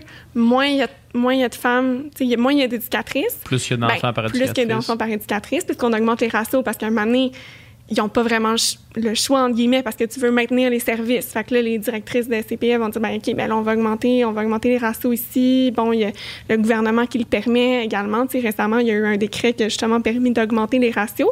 Puis le ministre disait, un peu avec raison, mais qu'est-ce que c'est quoi l'alternative de fermer des groupes, tu sais, puis de Ouais. renvoyer les enfants chez eux? Fait que- puis il n'y a pas Euh, tort, il- mais en même temps, Il y a comme pas d'issue, là, tu sais. Exact. Ouais. En même temps, c'est pas normal qu'on en soit rendu là. Fait que là, c'est là qu'il faut voir à long terme, puis il faut réaliser que c'est parce que là, les effets de ça vont se faire Mhm. sentir encore pendant longtemps. Là, on va pas régler le problème. On- il peut y avoir des plasters comme ça qui se mettent, mais ça va pas le régler demain matin. Puis en augmentant justement les ratios, puis en faisant en sorte qu'il y en ait encore plus sur les épaules, ben là, t'accentue le cercle vicieux parce que là, il y en a de moins en moins que ça va leur tenter d'aller faire ça? Tu sais, tu- c'était- quand on parlait plus tôt des CHSLD, puis tu disais, tu sais, de temps en temps, ça revient dans l'opinion, dans, dans les médias, puis l'opinion publique un peu, tu sais, une grogne qui. Puis là, ah, peut-être qu'il va avoir une action de poser aussi ou ça. J'ai l'impression, puis euh, j'imagine que, que, tu- que tu vas être en accord avec moi, que la politique, c'est. Des fois, il y a des choses qui. On sait qu'il y a un problème, mais tant qu'il n'y a pas. Tant que l'opinion publique ne met pas de la pression puis nous écoute au pied du mur, on, on s'en occupe pas. Puis on s'occupe des, des trucs, euh, justement, là, qui fait les manchettes Mhm. parce qu'il y a un côté électoraliste puis tout ça. C'est quand même déplorable, pareil, tu sais. Vraiment. D'être toujours en réaction à l'actualité puis à l'opinion plutôt qu'à juste faire OK, il y a un problème là, il y a un problème là, puis un problème là. Ça, tout le monde en parle. Ça, personne n'en parle, mais c'est aussi important, on va s'en occuper aussi, tu sais. C'est comme, Mhm. ça arrive pas, ça, Mhm. Non, puis effectivement, puis c'est aussi, je pense qu'il y a comme une accélération de ces phénomènes-là. Plus, tu sais, je pense que c'est depuis le début des années 90, quoi que les, les médias en continuent, tu sais, les, les réseaux de télé, euh, tu sais, LCN, RDI, Ouais. tu sais, qui tournent. Puis ça, ça a été comme un, un premier facteur qui a amené, je pense, encore plus les, les gens politiques à réagir constamment à ce qui se passait dans l'actualité. Euh, là, avec les réseaux sociaux, ça a été accentué encore, Encore pire, davantage hein. depuis une, une 10, euh, 10, 12 ans. Euh, puis maintenant, c'est- moi, c'est ça que c'est mon plus grand constat. là. Puis maintenant, de ma position de députée indépendante, sais, ça, je le vois euh, de la part des partis. T'as pas d'espace pour comme prendre du recul puis réfléchir. Mhm. Moi, j'en ai, là, parce que je suis indépendante, puis je suis pas tenue de réagir à, à tout ce qui se passe dans les médias. Tu sais, j'ai pas tout le temps un micro, justement, devant moi pour comme donner ma position sur X, Y nouvelle euh, Ouais. saveur du jour, si Ouais. on veut. Euh, mais les partis, ils ont comme sont comme un peu contraints à ça. C'est un une game en, en fait qui se nourrit un peu des deux côtés, mais les partis veulent être présents dans l'opinion publique, donc veulent euh, être présents dans les médias. Les médias ont de moins en moins de ressources, moins en moins de journalistes aussi pour, cou- pour couvrir les différents sujets. Donc souvent, ce qui va se passer, c'est qu'un journaliste va faire un reportage sur X ou Y sujet. Puis là, ben, pour nourrir par la suite son reportage, ben, il va aller chercher des réactions de la part de tout le monde. Puis il va essayer de faire vivre son sujet pendant un certain temps. Parce que, mettons que c'est lui qui a eu l'exclusivité, ben là, ça va être comme payant pour son média qui fasse ça. Donc, le, le lendemain, ben, il va aller capter les réactions encore, tu comme les réactions sur les réactions. Euh, S'il y a eu des débats aussi à l'Assemblée nationale, par exemple, sur le sujet, le par la suite, il va avoir un autre article sur le sujet. Donc, tu sais, on récupère constamment. Puis, donc, c'est comme une espèce de fil de, de réaction. De... Fait qu'il y a très peu de proactivité. Il y a très peu de dire, ben, on identifie là, un enjeu qui n'est pas dans l'œil médiatique Ouais. pour intervenir dessus. Puis, pour l'avoir vu la game à l'intérieur, quand on veut faire ça, c'est très difficile parce que là, tu as les communications, mettons, qui vont dire, ouais, mais là, si on n'intervient pas sur ce sujet-là, c'est ça le sujet du jour. Mhm. C'est ça dont les médias vont parler. C'est ça que les émissions de fin de journée. Euh, il y a des émissions là, avec des commentateurs, Ouais. pas pour, je ne vais pas en, en nommer, là, mais il y en a, mettons, deux principales. Ben, on veut avoir un, un clip à ces émissions-là. Ouais. On veut que les commentateurs parlent de nous parce qu'ils vont avoir, mettons, les, les gens des communications dans les partis, là, ils savent d'avance quels sujets là, vont être traités parce qu'ils sont en contact avec des recherchistes, mettons, de ces émissions-là. Qu'ils vont essayer de positionner les réactions du parti en fonction de ce qui va être traité dans les médias. C'est pour ça que je dis que c'est une espèce de grosse game au final, puis c'est très prenant, puis il n'y a pas tant de monde, tu sais, les ressources quand même au Québec, là, en politique, mais tu sais, je veux dire, la, la game est juste plus grosse ailleurs, même s'ils ont plus de ressources, aux États-Unis, par exemple. Mais à un moment donné, là, t'as pas le temps, quand t'es dans cet engrenage-là, de. Ouais. De penser à la prochaine affaire, là, de pencher à, à- de 10, 10 pieds en avant. là, tu sais. C'est, mettons, tu sais, mettons que t'as, un- t'as un degré de différence. là. mettons qu'il y a quelque chose qui s'en va un petit peu à, un petit peu à côté. Là, tu sais, mais si tu le traites dans, dans 10 ans à la place de le traiter au début alors que c'est tout petit, tu sais, l'enjeu, mettons justement, euh, augmenter, mettons, le salaire de 2 piastres de l'heure, mettons, des, des, des éducatrices, là, tu sais, mettons. là. Je sais pas si c'est une solution qui, qui changerait quoi que ce soit, là, mettons qu'on donne ça comme exemple. C'est une- un petit dossier, là, qui, si tu le prends au début, là, tu sais, tu fais, oh, il y a une baisse d'inscription, il y a quelque chose là, on règle ça tout de suite, boum, ok, ah, on vient de pour- Exact. pour- pour protéger. Mais comment tu fais, comment tu fais pour euh, modifier ça? C'est quoi la solution pour que le- le- le- le- la politique devienne plus proactive, en fait? C'est une bonne question, vraiment, parce que, comme je dis, c'est très interrelié avec, euh, avec les médias. Ouais.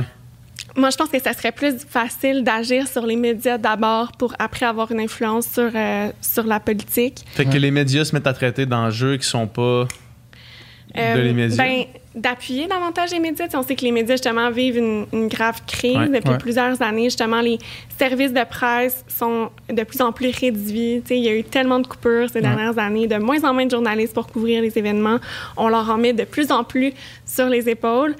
Puis, Puis on est tenté de plus en plus vers la nouvelle facile aussi. Ouais, puis on le sait aussi, tu sais, un peu le, le sensationnalisme. Après Exact. ça, tu sais, c'est la guerre des clics sur les réseaux. Euh, c'est comme ça maintenant qu'ils font, euh, qu'ils font de l'argent. Puis là, nécessairement, t'es comme un peu pogné parce que si tu veux avoir du bon journalisme de qualité, il faut que tu aies l'argent. Comment que ça se fait, l'argent euh, dans les médias? Par la publicité? Les gens investissent moins en publicité parce qu'ils investissent sur les réseaux sociaux. Fait que là, qu'est-ce qu'il faut faire pour avoir plus de financement? C'est un petit peu gorgée d'eau. Ah, ça, c'est la, ça, c'est la cercle, c'est le cercle qui est difficile à. Mais c'est À fou, briser, à la, là. à la lumière de ça, à quel point les médias, finalement, pour le meilleur et pour le pire, ils font de la politique active, là, dans le fond. Ouais. là. Les médias ont un rôle. Pour le meilleur et pour le pire. Non, mais parce que j'imagine que On des dit fois. que c'est le quatrième pouvoir, en fait, les médias. Exact. Puis, tu sais, mais je, suis convaincu que, tu sais, des fois, le- mettons, un journaliste va faire monter un dossier sur un enjeu qui passait dans le bar, qui passait dans l'ombre, puis qui, qui l'amène, puis que le fait qu'il l'ait amené, ça, ça amène full de positif, là, tu sais. Oui, puis ça arrive, là. Ça arrive en- encore. Puis justement, ouais. effectivement, il y en a qui vont avoir, euh, qui vont pouvoir faire des reportages de fond. Puis, Mhm. je vois qu'il y en a un petit peu plus. Ces. On dirait qu'il y a comme une espèce de prise de conscience dans certains médias que c'est ça aussi un peu que les gens recherchent. Fait que, mais en même temps, ça demeure une situation qui est quand même Ouais. très précaire là, dans la plupart des, des médias. Puis, c'est ça. Est-ce que si justement on pouvait changer un peu la dynamique, puis après, ben, c'est difficile parce que, comme je dis, il y a la vitesse aussi qui crée l'intensité puis qui crée ce phénomène-là. Mais j'ose croire en tout cas que ce serait une, une première piste de réflexion pour euh, changer aussi la donne en lien avec la politique. Mais, mais tu suggérerais, tu sais, euh, tu suggérerais quoi? Qu'on finance plus l'information, le journalisme euh, objectif, les faits, j'imagine que ça passerait par là beaucoup, là, Ouais. pour avoir être moins possible euh, dépendant des publicités. puis Exactement. Faire en sorte que les médias soient de moins en moins dépendants de la publicité, qu'il y ait Ouais. d'autres sources de financement. De cette façon-là, justement, ce serait pas, il n'y aurait pas comme une- un incitatif au sensationnalisme, à la guerre des clics. Il y aurait pas, euh, il pourrait y avoir davantage de ressources dans les médias, puis non seulement les médias nationaux, mais ces dernières années, un peu la crise silencieuse des médias, c'est la disparition des journaux locaux, euh, des Ouais. euh, journaux régionaux qui ont aussi moins en moins de, de Mhm. ressources qui deviennent juste carrément des catalogues publicitaires Ouais. aussi, là, tu sais, qu'il y a comme deux, trois articles dedans, puis le reste, ben, c'est de la pub. Euh, puis, tu sais, les articles, tu sais, je veux dire, moi, quand il y a genre un journaliste qui doit couvrir toute l'actualité d'une ville ou de plusieurs municipalités, c'est juste impossible qu'il le fasse, tu sais. Puis après ça, l'information va être pauvre, puis c'est toute la démocratie qui va en souffrir. Mais après ça, puis ça, ça peut nous amener vers un autre enjeu. Le problème, c'est que si tu demandes de financer des médias à quelqu'un qui a, qui, qui a pas confiance en les médias, puis qui s'abreuve de médias alternatifs, puis de faits alternatifs, ça, ça le fâche encore plus, tu sais. D'avoir, de d'avoir à financer des médias en lesquels il n'a pas confiance, puis il reconnaît pas la légitimité, mettons. là. On le voit de plus en plus, ça aussi. là. C'est sûr, c'est un phénomène euh, important. En même temps, je, oui, il y en a toujours qui vont critiquer les décisions. Il y en a en ce moment là, qui critiquent le financement de Radio-Canada. Il y en a Mhm. depuis, euh, depuis longtemps. Euh, que c'est ça, de- c'est payé avec, euh, avec mes taxes. Puis oui, il y aura toujours des, des mécontents, Ouais. mais je pense que quand même d'avoir le souci, si les médias peuvent avoir aussi le souci de, autant comme les gens en politique, de comme reconstruire une certaine confiance peut-être Ouais, qui a été perdue avec une frange de la population, je suis sûre que c'est possible de le faire. Puis s'il y a ce souci-là, de pas créer justement, de pas Un fossé encore plus Exact, grand. De- D'essayer d'avoir des stratégies pour rétablir les ponts. Comment est-ce qu'on peut aller chercher, moi si j'étais dans, dans un média par exemple, cette frange de la population là, qui est très réfractaire à plus, nous, qui, qui ne croit plus, qui croit plus en nous, comment est-ce qu'on va réussir à créer un dialogue avec cette personne? Sais. Ça, mais ça, C'est c'est le défi, ça, hein? ça, c'est le défi Ah, mais c'est ultime pas qu'on a simple, vu pendant la. Ah oui. sais, je veux dire, il y a des familles qui se parlent plus, là. Mm. Il y a du- Tu sais, je veux dire, il y a eu des séparations. Fait qu'imagine si c'est même pas quelqu'un pour qui tu as un affect émotif, que c'est juste un, un papier, là, tu sais, un, un journal ou un site web, ou tu sais, comment tu fais pour reconstruire ces ponts-là? Je pense que c'est la. Mhm. Ça va être la question des prochaines années, j'ai l'impression, parce qu'il y a tellement. Je pense que je pense que ça n'a jamais été aussi divisé, tu sais, puis je pense que ça va être de voir qu'est-ce qui se passe après. Moi, j'ai j'ai hâte de voir, tu sais, les prochains. Est-ce que est-ce qu'on va être divisé de même sur toutes les questions à partir de maintenant? Tu sais, tu rendu ça, euh, tu rendu ça nos vies, tu là. rendu ça le Québec, tu rendu ça, tu sais, les réseaux sociaux vraiment, Mm. Ou bien est-ce que c'était juste sur cet enjeu-là qui est anecdotique, qui est gros, mais qui est anecdotique, tu sais? Ouais. Ça, ça- Lequel, ça? ben, celui de la pandémie, celui Ah ouais. de, la, de la gestion, celui de, tu sais, du- du- des, des médias Les traditionnels qu'on croit plus, celui des masques, tout, Ouais. tout ce- tout ce pan-là de comme. Mhm. Est-ce que c'est juste sur en ce moment parce que c'est une, une période qui est de même Mhm. qu'on est divisé ou est-ce que ça va reven- ou est-ce que on va la prochaine étape ça va être sur quelque chose d'autre, tu sais, qui va continuer comme ça. là? Mm, Moi aussi, je me pose beaucoup ces questions-là, à savoir, euh, ça a tellement été exacerbé, puis c'est pas nécessairement un phénomène Ouais. avec lequel on était tant habitués, tu sais, euh, Mhm. contrairement au sud de la frontière, par exemple, tu sais, Ouais. aux États-Unis, la polarisation sociale fait longtemps, tu sais, que c'était très, très présent, Mhm. que c'était accentué aussi par les réseaux sociaux. Nous aussi chez nous, mais tu sais, on est quand même plutôt consensuel en général au Québec. Mhm. Mais C'est juste comme que ça a été un phénomène auquel on s'attendait pas nécessairement. Ouais, genre, oh, ça se passe ici aussi, finalement. Ouais, c'est ça, exact. Sais, dans le contexte, en plus, il y a eu les élections américaines en Mhm. automne dernier. tu sais, Bref, il y a comme tout ça qui s'est tout entremêlé.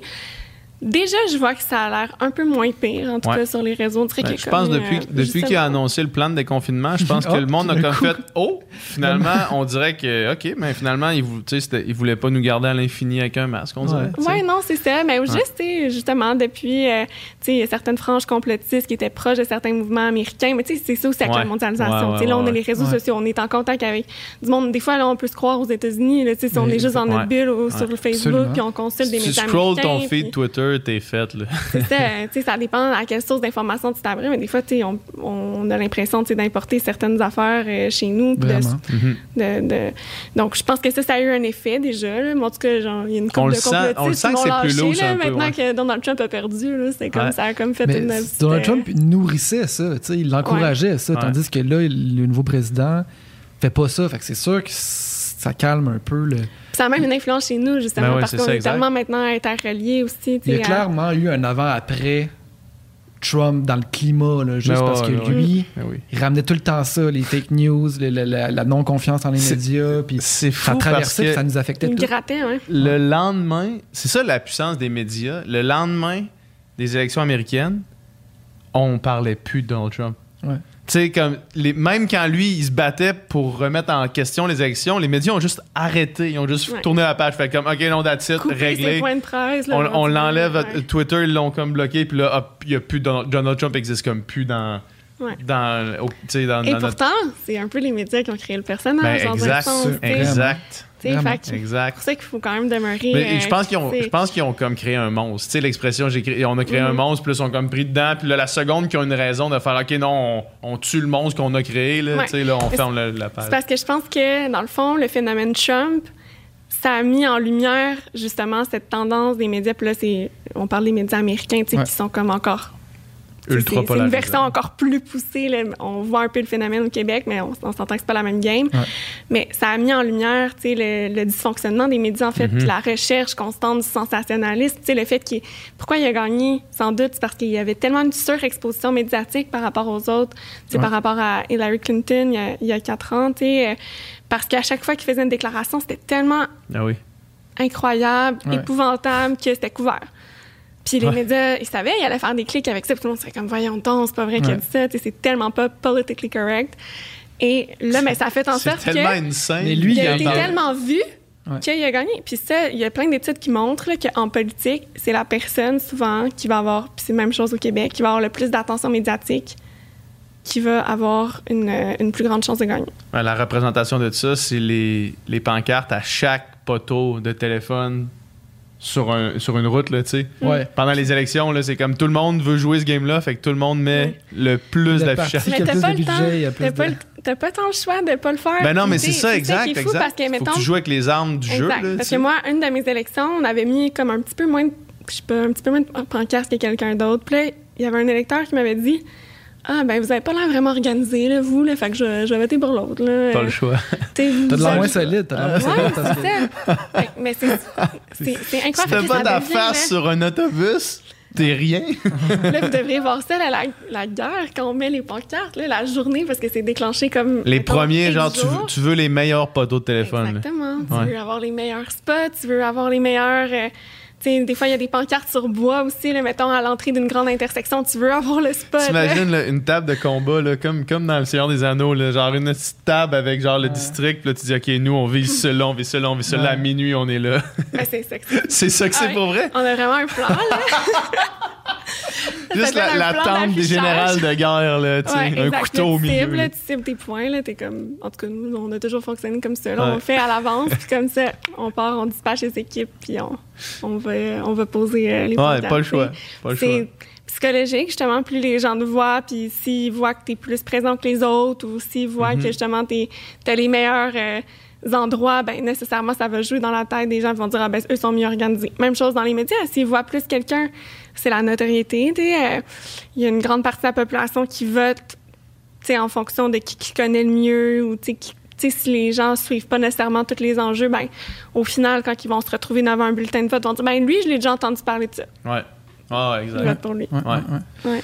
T'as, euh, tu sais, je t'ai vu beaucoup dans la dernière année, amener, euh, amener des idées justement à l'Assemblée nationale, amener des, des, euh, des, des- je sais pas si c'est des projets de loi ou juste que, Mhm. de- qu'on discute de Des de propositions, là, des, des nous, on appelle ça des propositions, motions. à des motions, Ouais. des dif- différents sujets, tu sais.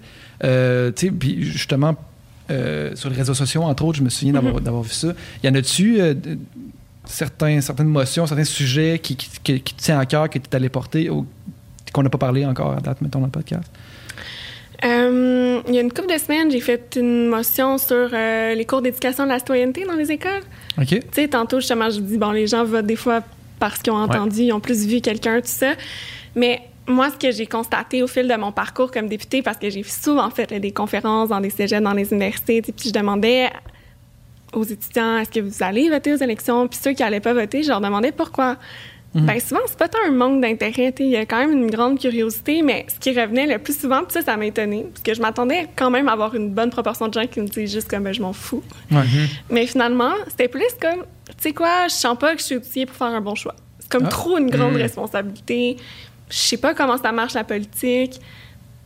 Tu sais, évidemment, il aurait pu aller, tu peux essayer d'aller chercher, tu sais, mais il y a des gens qui ont plus, tu sais, qui on n'est pas tous égaux là, dans la vie, puis euh, devant justement des, des sujets comme ça, puis peut-être que c'est pas tout le monde qui a la curiosité naturelle aussi d'y aller, puis c'est- c'est correct, là, chacun a ses euh, intérêts, tout ça.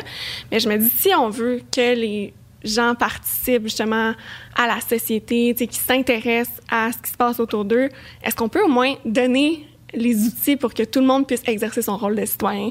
Parce que c'est pas tout le monde qui est dans une famille qui est nécessairement euh, intéressé par, la, par la chose publique, Ah, ou tu qui va transmettre ça à c'était- ses enfants. C'était, on, a- on parle pas de politique. Mhm. Chez Chez nous, nous c'était non comme, plus. non, c'était genre, tu dis jamais pour qui tu votes. Ah, moi, j'étais fatigante. Je demandais à mes parents pour qui ils allaient voter. Ah ouais? Genre, je suscitais un débat, mais tu sinon, mes parents m'en auraient pas. C'était vraiment pas un sujet de conversation Mon, chez mon nous. père, ma mère, je sais pour qui qu'elle vote. Mon père, j'ai jamais su pour qui qu'il votait. Mais il Tu votait as tout le temps. demandé? Mm, oui, mais il va répondre de quoi d'évasif. OK. pour qui tu je sais pas. Mais là, ça s'en allait. Il dit rien, là. Ouais. T'es louche. Ouais, c'est ça. Parce qu'il veut pas que tu saches. Maxime exact. Bernier, hein. Ouais, c'est ça. Ouais, non, c'est ça, mais c'est souvent tabou, justement, la politique, tu sais, ou... Mais, tu sais, c'est pourquoi c'est tabou aussi? Pourquoi on a pourquoi on est mal à l'aise avec ça, avec le fait d'exprimer nos opinions ou Mhm. de. Je pense que c'est parce que je pense que c'est parce que on n'est pas à l'aise avec le désaccord en général, tu sais. Mhm. Que c'est comme si j'apprends que tu votes pour un tel, puis moi je vote pour un tel, ça va être difficile de se réconcilier. Puis ça, je pense que c'est un, c'est un problème en fait là. Tu sais, à un Mhm. moment donné, il faut être agree to disagree, là, comme on dit. Là, tu sais. je pense que puis c'est juste simple de s'en parler, mais je- je- j'ai comme l'impression que on- a un problème avec le conflit, puis c'est comme si ça vient rapidement euh, teinter, je sais pas, notre- Ouais. l'opinion qu'on a de la personne entière, plutôt que juste comme faire, bon, on n'est pas d'accord là-dessus, puis that's it. Tu sais, mettons, je comprends ça. Ouais. Mais mettons, je le comprendrais vraiment. Ben, je le comprends vraiment plus, mettons, dans un contexte comme aux États-Unis où est-ce que. Tu sais, t'as- c'est assez. euh, c'est quoi le, le- le mot là? C'est assez binaire là, comme, comme Mhm. code. là. Tu sais, C'est soit un côté ou l'autre, puis les deux côtés sont en désaccord. Là, tu sais, that's it, là, tu sais. Ouais. Sauf que ici, mettons, au Québec, oui, les, les partis ont des lignes, puis il y en a plus à gauche, il y en a plus à droite, mais on s'entend que si toi tu votes pour un parti, puis moi pour un autre, on doit s'entendre sur ben des affaires, là, tu sais, au, au- au centre. On est vraiment, tu sais, toutes les partis sont pas mal dans la même Exact. gamme, dans la même... À part, tu sais, mettons, évidemment, certains partis plus obscurs qu'on connaît moins, Mhm. là. Mais les quatre principaux partis, oui, ils ont leur distinction, puis il y en a, tu sais, qui, se- justement, qui se distinguent un peu plus que les autres, mais généralement, là, Ouais, c'est ça, tu sais, fait que on genre... est un peu dans les de sentir que genre mettons si toi tu votes pour euh, la CAC puis moi pour le PQ puis là on est on est fâché c'est comme t'as peu là tu sais on se rejoint pas mal Ouais. plus qu'on se sépare là tu sais Exact, exactement. Ouais.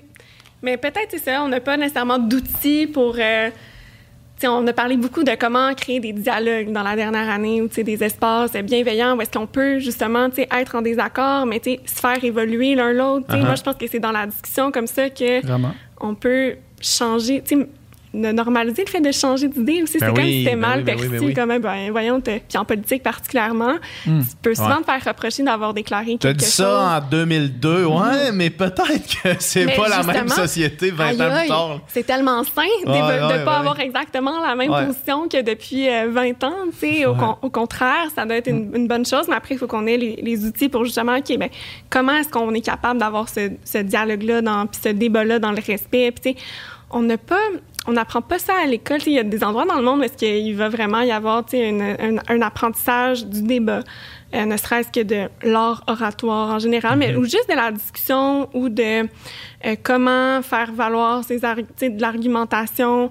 Ou puis moi, ce que je considère le plus important qui manque vraiment à l'heure actuelle, c'est qu'il n'y a pas d'éducation citoyenne et, et politique. Ouais. On n'apprend pas à l'école comment fonctionne notre système, Hmm. comment ça fonctionne les élections, à quoi ça sert un député ou un élu de façon générale. mais je sais comment coûtent des boxeurs par exemple j'ai Ouais. appris comment coûtent des boxeurs Ou, euh, par beaucoup exemple de choses euh, sur les roches en géographie. ouais ouais en ouais, tout cas, ouais. je me souviens, il me semble, on en a parlé souvent dans plusieurs le bouclier années. canadien comme le fond de la poche. Ouais, c'est ça Qui n'est pas nécessairement, je dis pas qu'il faut Non, couper euh, Non, non, puis non, tout, ouais. sauf que c'est anormal alors que c'est tellement ouais fondamental qu'on n'ait pas ces notions-là. Puis c'est ce qui m'avait un peu sauté euh, aux yeux, aux oreilles quand j'entendais justement euh, les jeunes dans, Dire dans ça, ma, dans ouais. ma tournée dire Moi, je vais pas voter parce que je je suis pas. Puis surtout, je trouvais ça particulier. C'est trop comme une grosse responsabilité. Je suis pas prêt à faire un choix parce que j'ai pas les Ouais. informations. Ils sont au courant que c'est important Ouais. mais ils n'ont pas les outils pour, pour Ben, c'est prendre ça. Je suis comme, Ouais. wow, à quel point on manque quelque chose comme société si on Ouais. n'est pas capable de donner ces outils-là euh, aux jeunes, tu sais, pour qu'ils s'y retrouvent dans notre système politique? Puis en ce moment, c'est discuté, là, du fait Mhm. qu'il il peut y avoir. euh, ils veulent, en fait, mettre sur pied là, un, un cours d'éducation à la citoyenneté, tout ça. Mais là, bon, avec la pandémie, ça semblait tassé. Fait que tu vois, comme mettons, moi, j'ai fait justement une motion pour que ça soit dès euh, l'année prochaine, tu sais, qu'ils Ok. puissent commencer à, à mettre ça, à mettre ça en place. Ça a été accepté. Maintenant, on va voir, là, quand on fait ce genre de proposition-là à l'Assemblée, c'est plus des choses euh, symboliques. Quand c'est accepté, qu'est-ce que tu veux dire? Ça a été accepté puis que. Ben, ça a été voté pas. à l'unanimité. Mais voter oui? Oui. Ap- mais après ça, c'est quoi les étapes? Une Ben, fois que tout c'est le monde ça. fait genre, ouais, ouais, ouais, bonne Ouais. idée, puis là, ils mettent ça sur le dos, sur le côté. ils passent à autre chose. Ouais, c'est comme Sérieusement? thumbs up, tout le monde dit ça, oui. là. Ah, Ouais, c'est un peu ça. aïe, aïe. C'est juste un thumbs Ouais, up. c'est comme, ben, OK. Ben, au moins, c'est- pas non. Ouais, ouais. C'est- C'est bien. Mais c'est quoi les étapes après? Ben, après, c'est à nous, les députés qui faisons, par exemple, voter une motion à faire le suivi là, auprès du gouvernement. Fait que, de, de voir comment, comment ça se passe. C'est un engagement qui est symbolique. là. C'est jamais un engagement qui est. euh, canné, disons. Là, Mais en même temps, c'est sûr que quand le gouvernement accepte d'appuyer une idée, euh, tu t'attends que par la suite, ben, il, il fasse ce Quelque qu'il dit, parce ouais. qu'après, que ça, ça- ça- que ça soit moi comme élu ou que ça soit les médias, tout le monde pourrait lui revenir en disant ben, pourquoi tu as voté fait ça, en ouais. faveur de ça? Fait que, règle générale, le les faire? promesses sont tenues, mettons? Ouais, ben, ouais, règle générale. Mais c'est souvent des principes. En fait, que des fois, tu sais, euh, tu sais, mettons justement la, la motion que j'avais faite sur les réseaux sociaux sur le, réguler les, les algorithmes. Ouais. Mhm. On n'a pas la- les- le pouvoir de le faire au Québec. Fait que c'était plus une demande pour le gouvernement fédéral. Fait que, après, nos pouvoirs peuvent être quand même limités là, dans, dans, dans certains secteurs. Fait que, moi, je peux bien dire au gouvernement du Québec, puis avez-vous fait le suivi au gouvernement à Mhm. Ottawa? Mais après, ça repose quand même sur, eux- sur eux. Fait que, ça, ça dépend aussi de de, de leur marge d'action, mais des fois, il y a vraiment des, des choses très concrètes là, qui vont découler de, de certaines propositions qu'on peut faire. Tu sais, comme j'avais fait, je pense c'était en décembre dernier, une motion pour que euh, les produits d'hygiène féminin soient accessibles gratuitement dans toutes les écoles euh, du Québec. Puis ça, ça a été accepté.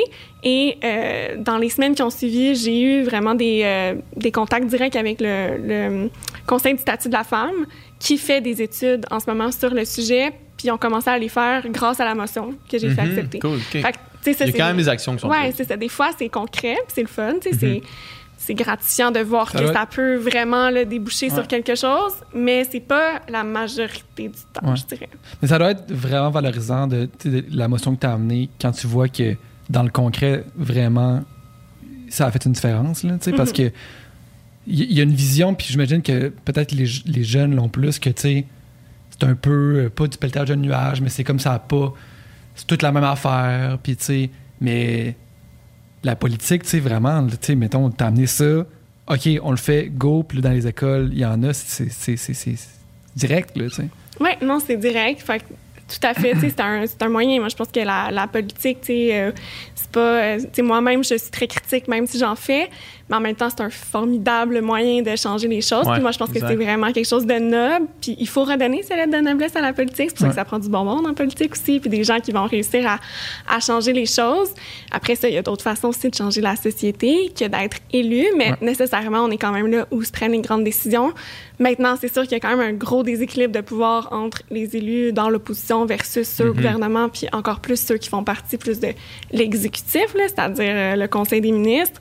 Euh, puis je dirais même encore, le pouvoir dans notre système est vraiment entre les mains du premier ministre. Ah ouais, Même les ministres, c'est relativement limité leur pouvoir. Fait que, quand tu regardes ça, t'es comme, ouais, il n'y a pas grand monde qui ont tant une grande influence sur les décisions. Moi, je suis bien contente, justement, quand je vois certaines de mes propositions qui font leur chemin comme celle-là. Mais quand même, quand je regarde un- avec un peu de recul, c'est quand même fou. tu sais, Je fais quand même partie des 125 personnes élues à l'Assemblée nationale, puis quand même, mon pouvoir est relativement Ah ouais. restreint. Oui, tu sais, l'avantage, c'est que j'ai une tribune, je peux amener quand même certaines idées, même quand ils ne sont pas adoptées, mes idées, ou quand elles ne sont pas retenues par le gouvernement. Je pense que j'ai fait quand même avancer parce que ça me permet d'en parler dans les médias. Tu sais, la société en général peut s'y pencher, puis éventuellement, on fait un petit pas, là, puis on, on s'en rapproche peut-être.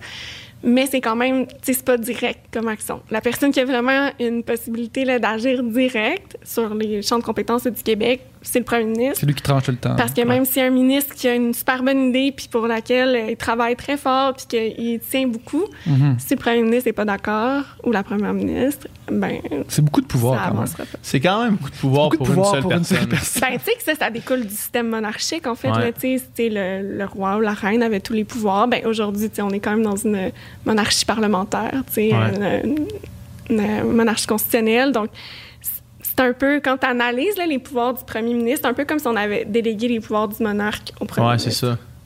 ça. Ça serait pas le, ça serait pas le système. Mettons que tu pouvais imposer, euh, implanter le, ton système idéal, ça serait pas ça. Demain matin. Non, ce serait, ce serait pas ça. Il y aurait comme un, je ferais comme un mix de plusieurs systèmes là, qui existent euh, dans le monde, mais tu sais, déjà, un système où on, on séparait, comme c'est le cas à- ailleurs, sais, juste en France, l'exécutif et le législatif sont séparés. Là. Puis quand je dis ça, c'est que le Conseil des ministres va être nommé et non pas élu. Tu sais, Nous, c'est des députés qui font partie du Conseil des ministres. Puis là, c'est vraiment eux qui ont le pouvoir d'initiative euh, euh, législatif. Là. Mais en fait, moi, comme député, j'en dépose des projets de loi, sauf qu'ils seront... c'est bien cute, là. je dis, j'a- j'amène des idées, puis je dis pas que c'est pas important de le faire, puis je trouve, je trouve ça...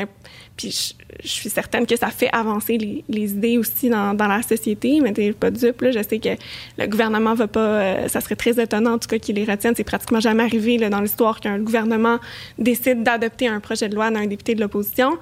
Mais donc, on peut faire des modifications au projet de loi du gouvernement, on peut déposer des projets de loi, mais c'est quand même un pouvoir qui va rester dans les mains souvent des ministres. Tandis qu'ailleurs, dans le monde, ben ça, c'est vraiment séparé. Ce sont les députés, peu importe que ce soit un député du parti au pouvoir ou de l'opposition, qui peuvent déposer des projets de loi. Après, c'est sûr qu'il y a tout le temps une question de majorité ou tout ça, mais quand même, l'équilibre des forces est un peu différent quand tu sépares vraiment tout ce qui est conseil des ministres versus euh, élus, députés, ceux qui travaillent les lois. Donc ça, déjà, je pense que ce serait quelque chose d'important. Puis euh, aussi de pouvoir travailler plus en collaboration entre élus. Là, nous, on est vraiment dans un système où est-ce que c'est le gouvernement qui a tout le pouvoir, surtout quand il est majoritaire, c'est pratiquement un chèque en blanc, versus l'opposition, justement, qui sont là. C'est un rôle important dans notre démocratie, mais le pouvoir est très, très limité quand même. Euh, alors que, par exemple, dans beaucoup de pays dans le monde, surtout en Europe, en Scandinavie, par exemple, ben, eux, ils ont des systèmes politiques où est-ce que euh, il y a vraiment des coalitions de partis qui vont gouverner. Donc, il y a un travail constant avec des élus de plusieurs formations politiques. Ça te force à aller au-delà de juste la partisanerie, puis de juste travailler avec les gens de ton équipe. Ça t'oblige à dire, ben, on va faire des alliances avec les autres. Euh, tu t'es, t'es plus représentatif à ce sens-là. Je pense de un, un éventail plus large d'idées de la société aussi.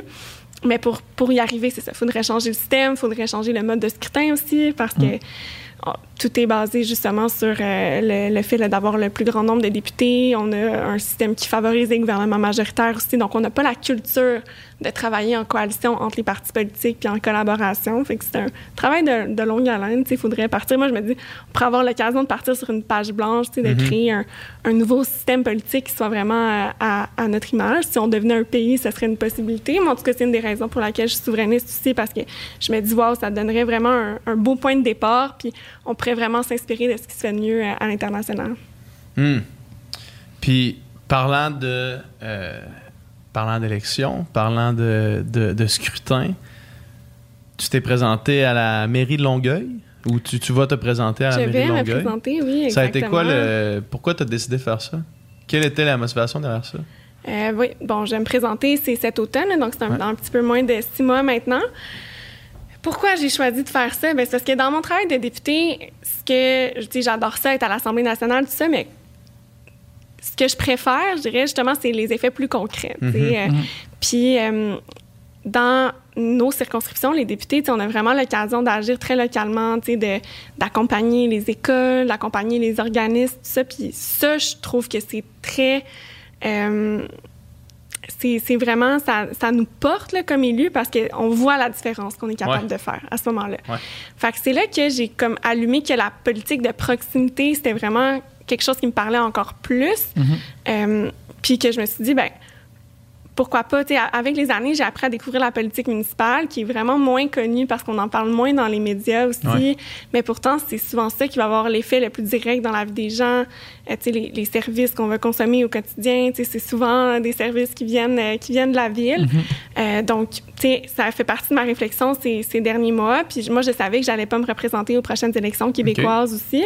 Donc, je me suis dit, ben pourquoi pas? Je pense que j'ai le goût de, re- de relever ce défi-là. Puis c'est certain que euh, de, de pouvoir avoir l'occasion d'être mairesse de Longueuil, par exemple, ben là, ça me permettrait de réaliser des projets vraiment Concret. concrets, puis d'avoir aussi euh, la possibilité de les réaliser, ces projets-là, justement. Ouais. Tu sais, de, tu sais, les, les maires ou les mairesses, c'est un peu l'équivalent du premier ministre du Québec, mais dans la ville. C'est-à-dire, bon, avec ton équipe, tu peux réaliser des projets. Euh, tu as le pouvoir décisionnel. Fait que c'est sûr que je ne cacherai pas que ça, je trouve que c'est euh, que c'est intéressant euh, Ouais. comme, comme effet après que je serais capable d'avoir sur, sur ma, ma société très locale. Puis, tu sais, avec la pandémie aussi, je trouve qu'on a réalisé davantage aussi ce qui nous entoure. Puis, tu sais, on, on est resté chez nous, dans nos quartiers. Il y a comme eu des réseaux de solidarité aussi qui se sont bâtis ou qui se sont euh, solidifiés. Euh, puis je pense qu'il y a vraiment quelque chose à faire, tu sais, de, de bâtir là-dessus. Justement, on a parlé tantôt d'économie locale, mais tu sais, vraiment là, des commerces de proximité. Puis il me semble qu'il y a comme une espèce de mouvement comme ça à l'international qui est un retour vers les communautés très locales. Ouais. Puis, dans le fond, pour agir sur des grands enjeux de société, tu sais, qu'on parle d'environnement, dont on a parlé de confiance, ben, je pense que c'est plus facile d'agir plus proche de nous pour après avoir une influence plus grande à d'autres paliers. Tu sais, ça, ça peut partir de très petit, mais qu'au final, c'est l'ensemble des gestes comme ça additionnés qui vont peut-être avoir plus d'influence que d'attendre pendant comme 20 ans une réforme. euh, Mhm. Une réforme genre. euh, D'une machine qui est pas mal plus grosse. Exact, c'est plus facile à faire bouger. C'est plus flexible. Euh, donc, tu sais, en Europe, ça fait des années que justement, tu sais, les mouvements écologistes, par exemple, ont beaucoup investi les municipalités. Au Québec, ça commence. Puis je trouve ça vraiment intéressant parce que c'est par là que ça passe, tu sais, les, les infrastructures sanitaires, les, euh, les, les- le verdissement, la lutte contre les euh, îlots de chaleur, euh, euh, même les, les GES et les transports, le développement des, des transports collectifs, euh, Ouais. c'est beaucoup par les municipalités. Après, ça va être financé par les autres ordres de gouvernement, mais le déploiement, le fait que les citoyens vont les utiliser, c'est beaucoup euh, les, les municipalités qui vont pouvoir euh, marquer le pas là-dessus. Fait qu'il faut avoir, je pense, des bonnes personnes qui partagent ces convictions-là à des postes clés euh, dans les municipalités à travers le Québec, à travers le monde. Euh, puis j'ai le goût de prendre part à ce changement-là. Puis J'imagine, tu parles de changement. J'imagine c'est parce qu'il y a des choses que tu veux changer. C'est quoi, mettons, en ce moment, qui, à Longueuil, qui est pour toi, qui cloche, que tu voudrais améliorer, changer? Nicole, écoute ça, là. Nicole, c'est peut-être un futur électeur, mais il va falloir que tu le convainques. Oui, c'est ça. Ben, nous, la, la, gros- le- la grosse problématique, en fait, qu'on a eue ces dernières années à Longueuil, en fait, c'est vraiment beaucoup au niveau du climat politique. Il y a des- il y a Euh, de la chicane à ah, Longueuil. ouais, c'est vraiment J'ai épouvantable. entendu ça entre les branches. Entre Ouais, les branches. Ça, ça- Quelle branche? Entre les branches des chevreuils, c'est ça. ouais, c'est ça, entre les branches des chevreuils de Longueuil. Oui, c'est ça. Mais euh, donc, ouais, il y a eu des, des grands conflits euh, politiques, là, puis pas sur des idéologies, là, vraiment des conflits euh, personnels Ah euh, ces dernières années. Ouais, c'est souvent ça, malheureusement, euh, en politique, surtout en politique municipale. Justement, souvent, les municipalités ont été vues plus comme des administrations, pas tant des- comme des vecteurs de changement ou comme des... des, des, maintenant, c'est considéré vraiment comme des gouvernements de proximité. Puis comme je dis, il y a comme plein de grands enjeux internationaux sur lesquels on peut agir de façon très locale. Puis Ouais. on va de plus en plus vers ça, mais historiquement, c'est plus comme des, des guerres de clochers ou, tu sais, ne serait-ce que nous, on a connu beaucoup notre génération, tu sais, la commission Charbonneau, Ouais. euh, tu sais, il y a quand même euh, plusieurs années. Ça, ça touchait beaucoup le milieu municipal. Fait que, tu sais, ça a contribué à donner très mauvaise presse. Puis là, en plus, avec certaines chicanes, euh, nous, on en a connu notre lot là, à Longueuil ces dernières années. Fait que moi, c'est sûr que, puisque j'ai travaillé beaucoup comme députée, tu sais, à trouver des façons de faire la politique différemment, à rétablir la confiance, ça, c'est vraiment un enjeu, tu sais, qui, qui m'interpelle. Puis j'aimerais ça mettre en place des façons d'impliquer davantage justement les citoyens dans la prise de décision, euh, de, de les consulter davantage. Parce qu'après, nous, à chaque fois, on dirait qu'il y a comme une décision de l'administration à Longueuil, ça éclate comme un, un- un scandale, les, les gens sont fâchés, puis... Mais ça, je pense que ça part beaucoup justement du manque de communication avec la population, du manque de... Tu sais, on sait pas nécessairement comment les décisions sont prises. Les décisions sont prises derrière les portes closes. Ouais. Moi, j'aimerais ça amener vraiment plus de Manque de transparence. transparence, ça. Exact. De bâtir un modèle politique différent, ça, c'est quelque chose qui, me- qui me parle beaucoup. Puis je me dis, c'est possible de le faire à une échelle d'une ville. Puis c'est sûr que je ne cache pas que j'aimerais ça, après que ça fasse des petits, puis que ça ait une influence aussi à, à un plus grand euh, échelon. Ouais. Puis, tu sais, je me suis entourée justement de gens qui partagent ces valeurs-là, puis je suis sûre qu'on va pouvoir faire un bout de chemin là-dessus. Mais sinon, c'est sûr que, la pandémie a exacerbé aussi les, le lien, tantôt on parlait de la- du lien entre la santé et l'environnement. Euh, Il y a plein de choses qu'on est capable de faire. La qualité de vie, justement, la qualité des quartiers, tu sais, de développer les sentiments d'appartenance. Nous, c'est sûr qu'il y, y a beaucoup d'immigration à Longueuil aussi. Fait que, de bâtir un, un vivre ensemble aussi qui soit sain, d'avoir de la... On a déjà beaucoup de mixité sociale, puis ça, c'est ça qui fait une de, de nos forces. euh, Pas pour vanter Longueuil, mais c'est un peu ça. Tu sais, dans les quartiers, il va y avoir... Oui, ça peut sembler un peu éclectique parce que tu vas avoir une, une maison unifamiliale, après ça, un bloc, après ça, tu sais, il y a vraiment différents types d'habitations, mais je pense que ça, ça fait notre, notre force. Tu sais, le, le, le vivre ensemble, puis on a un, un service de police aussi extraordinaire. Je sais pas si vous avez eu la chance, mais sinon, une bonne suggestion d'inviter euh, Fadi Le- Daguerre. oui, le euh, nouveau chef de ouais. police. là. Est-ce que c'est sur votre liste? Euh, ben, c'est une suggestion qu'on a reçue, Ouais. puis euh, c'est une vraiment bonne idée, c'est sûr. là. Parce qu'il est vraiment euh, incroyable. là, tu sais, justement, lui, je pense que tu sais, si on, on a tellement parlé des modèles euh, de, po- de Ouais. police dans, la, dans Ouais. la dernière année, qu'il y en a un, justement, qui, qui réussit bien, un service de police? euh, encore une fois, pour être un peu chauvine, ben, c'est à Longueuil que ça se passe. Puis, Ouais. euh, on a justement des belles forces comme ça, mais on dirait qu'il y a quand même une espèce de, préjugé qui reste alentour de notre ville. On entend Longueuil, je sais pas, il y a encore peut-être une connotation plus péjorative quand on parle de notre ville. Fait que, de, de miser, de rétablir la, fierté non seulement des, habitants, mais que les que les gens à l'extérieur du Québec, à l'extérieur, pardon, de, Longueuil, voient notre ville comme un pôle, comme étant euh, attractif, un lieu d'innovation, un lieu où est-ce que justement il y a de la place pour, pour les jeunes aussi, parce que souvent, ben, les jeunes à Longueuil vont juste comme aller à Montréal euh, lorsqu'ils atteignent l'âge de la, de la majorité. Fait comment on, on peut avoir de la rétention aussi de notre population pour qu'il y ait le goût de travailler chez nous, puis donc de, de créer une espèce de d'atmosphère qui va permettre d'avoir de la fierté, mais pas pour juste une classe de la population, mais vraiment pour l'ensemble. Toi, tu te présentes. euh, T'as fondé un nouveau parti, c'est ça, dans le fond? Oui, exactement. Une, formation, une formation politique, c'est comme ça que le système euh, fonctionne. Euh, tu sais, euh, on se présente avec une, avec une équipe, mais justement, moi, parce que j'ai une vision différente peut-être des partis politiques, ça va être un parti très souple, il n'y a pas de... Jamais obliger, moi, quelqu'un à voter contre ses convictions, dans, OK. même s'il est membre de, de notre formation politique. Ouais. Je veux vraiment miser sur le consensus, les délibérations. Fait que ça aussi, c'est de montrer qu'un parti, mais il n'y a peut-être pas juste un modèle. C'est possible. Peut-être de montrer aussi d'autres exemples desquels vont Mhm. peut-être pouvoir s'inspirer euh, d'autres gens à Mhm. travers le Québec. Est-ce que tu as une idée du de l'appui que tu as en ce moment dans la population de Longueuil ou?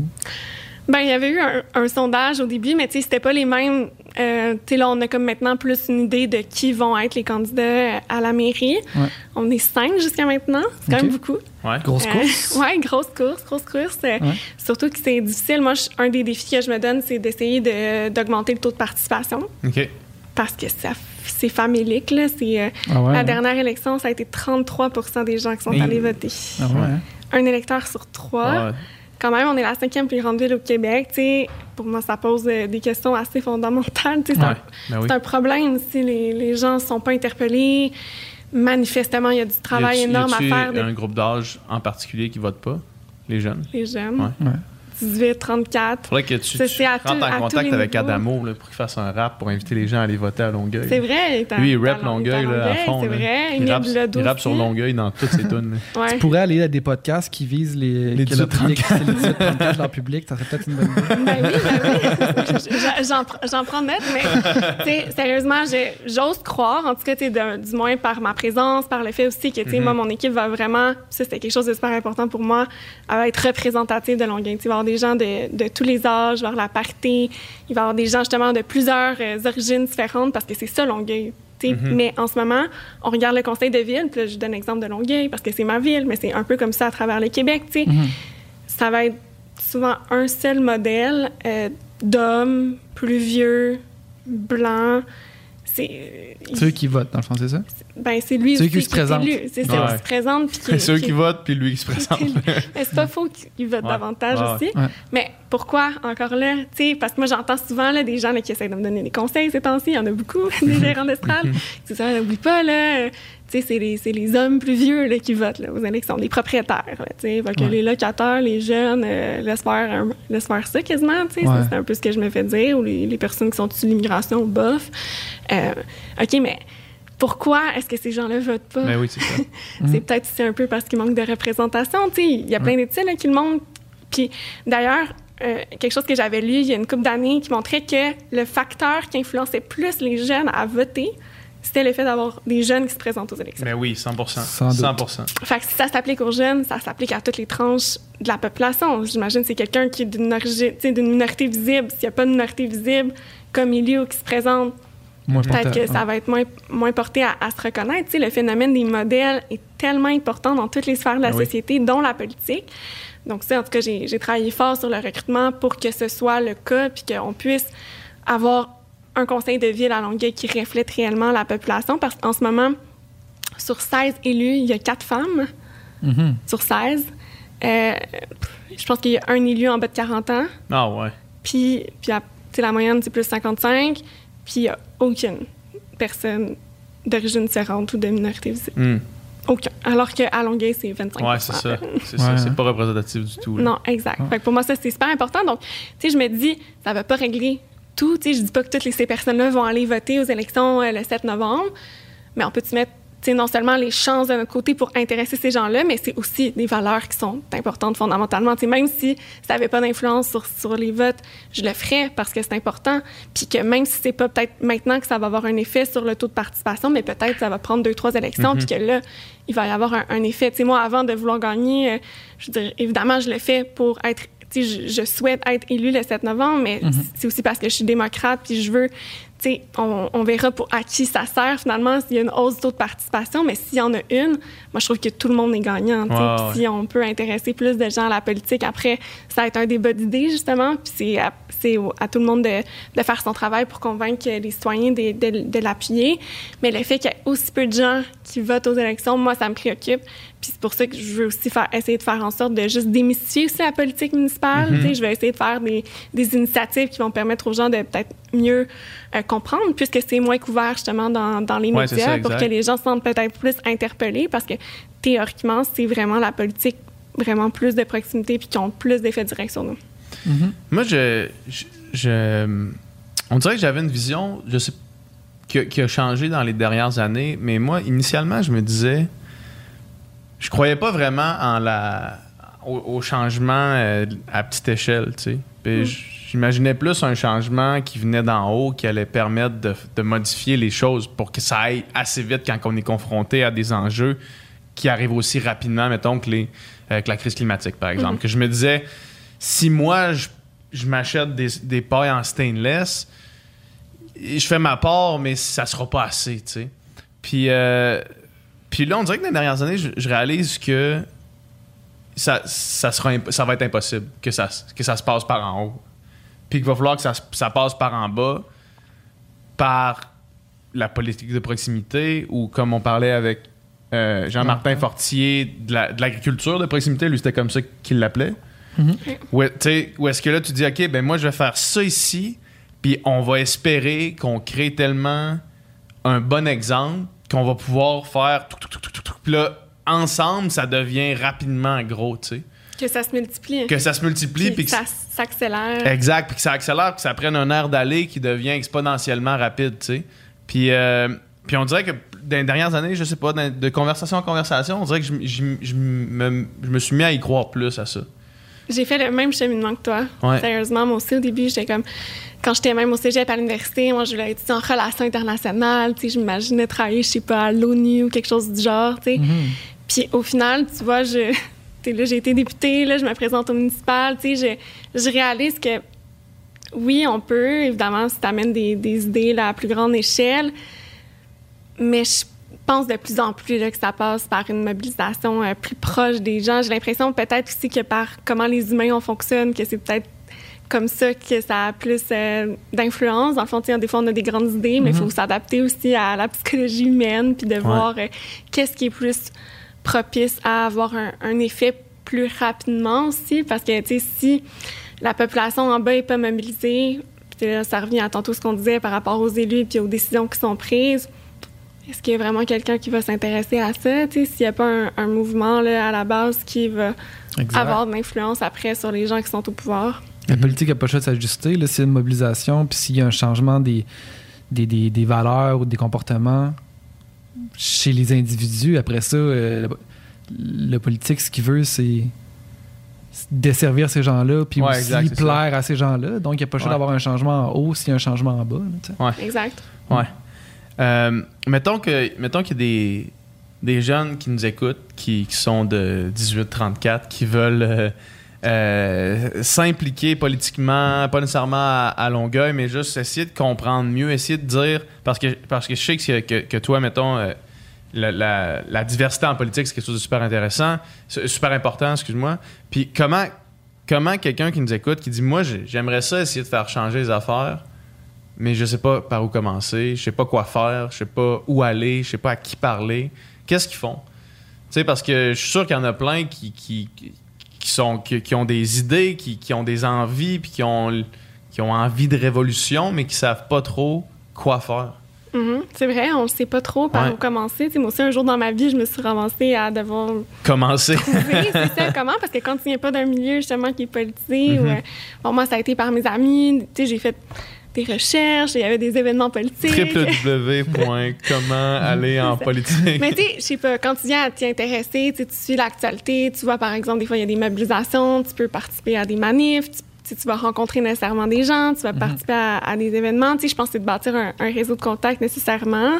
Euh, mais sinon, tu sais, si par exemple, mettons que c'est la politique municipale qui peut euh, t'intéresser, ben tu sais, de, de juste chercher, tu sais, à, s'informer, à savoir, ben, est-ce qu'il y a des gens qui se présentent dans notre ville? Est-ce que, tu sais, souvent, là, maintenant, les gens sont présents sur les réseaux sociaux, tu sais. euh, fait que, tu sais, de pas se gêner aussi pour contacter des élus. Moi, je dis tout le temps au monde, tu veux m'écrire, écris-moi. Tu sais, c'est moi qui, je vais te répondre, là, personnellement. Puis, tu sais, il y en a plein qui le font aussi. euh, tu sais, je suis pas, pas toute seule euh, comme ça. Puis, de pas, des fois, on a l'impression que les, que les élus ou que les gens qui se présentent en politique sont comme inaccessibles. Certains que- partis. Ouais, partis. ben peut-être. Il y, en a qui, il y en a qui répondent moins vite que d'autres. Ouais, Ouais, peut-être ouais, parce qu'ils c'est veulent ça. pas. parce qu'ils veulent pas. Ça se peut, ça, parce C'est que ça. on se fait dire, euh, tu sais, nous, on, on est, les politiciens qu'on invite sont, sont pas mal tous un, un peu de gauche, rapprochés, là, rapprochés. Puis là, on se fait dire, ben là, inviter du monde de l'autre bord. Puis la réponse, c'est, on, on les On invite, ils viennent Ils pas. viennent Ok. Ils veulent pas venir. Mais c'est ça. Mais peut-être, tu sais, mettons, pour participer à, à, à ce genre de choses-là. Mais tu sais, si quelqu'un veut s'impliquer, on peut dire, c'est Mhm. rare quelqu'un qui va retourner de bord, quelqu'un qui veut s'impliquer. ouais, ouais, là. ouais. Ouais. J'aimerais ça aller faire, euh, aller faire des appels pour toi. Non. C'est peut-être une façon, si vous voulez trouver une manière de parler à J'aimerais ça faire des appels pour toi. toi, puis on amène notre stock de podcasts qu'on a eu. C'est un reportage, là, Ah puis on va t'aider, on va faire du bénévolat. Mais Mhm.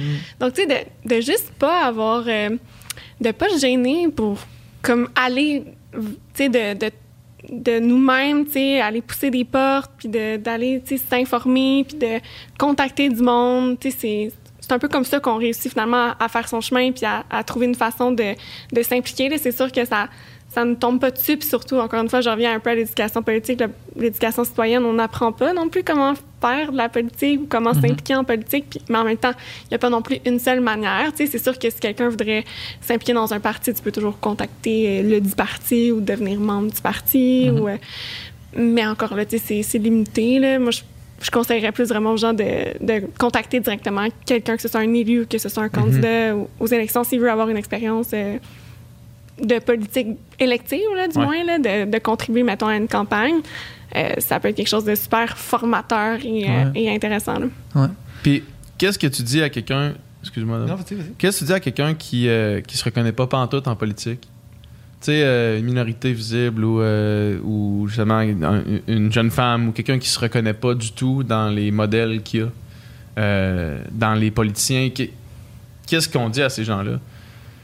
Parce que pour que ça change, il va falloir qu'il y ait une meilleure représentation. Fait qu'il va falloir Mhm. qu'il y en ait qui fassent le saut. C'est ça, c'est ça l'affaire. C'est une espèce de. Encore là, on revient tout le temps, c'est des séries vicieux. hein, comme. Mais comment qu'on brise la chaîne? Là?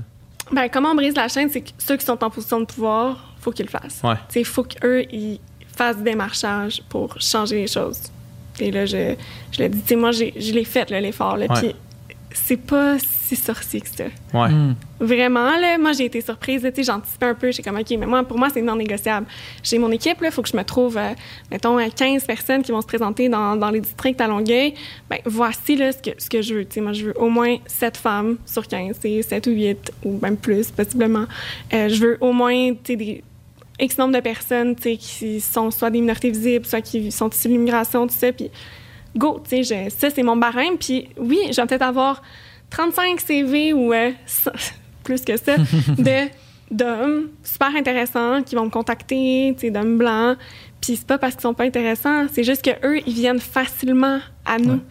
Tu sais, ils, ils lèvent la main. Je demande à, sérieusement, les gars que j'ai sollicités là, pour faire partie de mon équipe, ça a pris même pas 24 heures, puis ils m'avaient répondu. Mhm. Tandis qu'une femme, c'est plus long. Souvent, il faut que tu la rencontres plusieurs fois. Il y a comme une espèce de... Tu sais, la, la socialisation des jeunes filles dans notre société est faite en sorte qu'on dirait que les, les filles ont moins confiance en elles.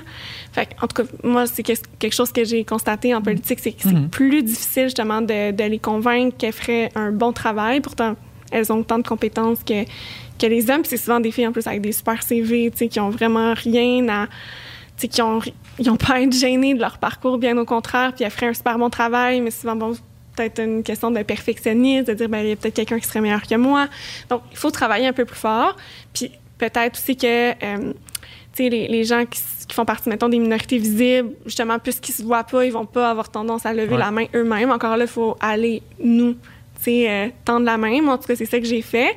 Puis tu vois, j'ai constaté que lorsque, par exemple, j'avais annoncé une, de- une candidate qui est une jeune femme euh, qui est née au Burkina Faso, tout de suite après, j'ai eu des messages de femmes de la diversité qui m'ont dit « Hey, moi aussi, j'aimerais ça faire partie de ton équipe. Ah, cool. Je l'ai vu, les filles, Ouais, immédiatement. immédiatement. Ouais, immédiatement.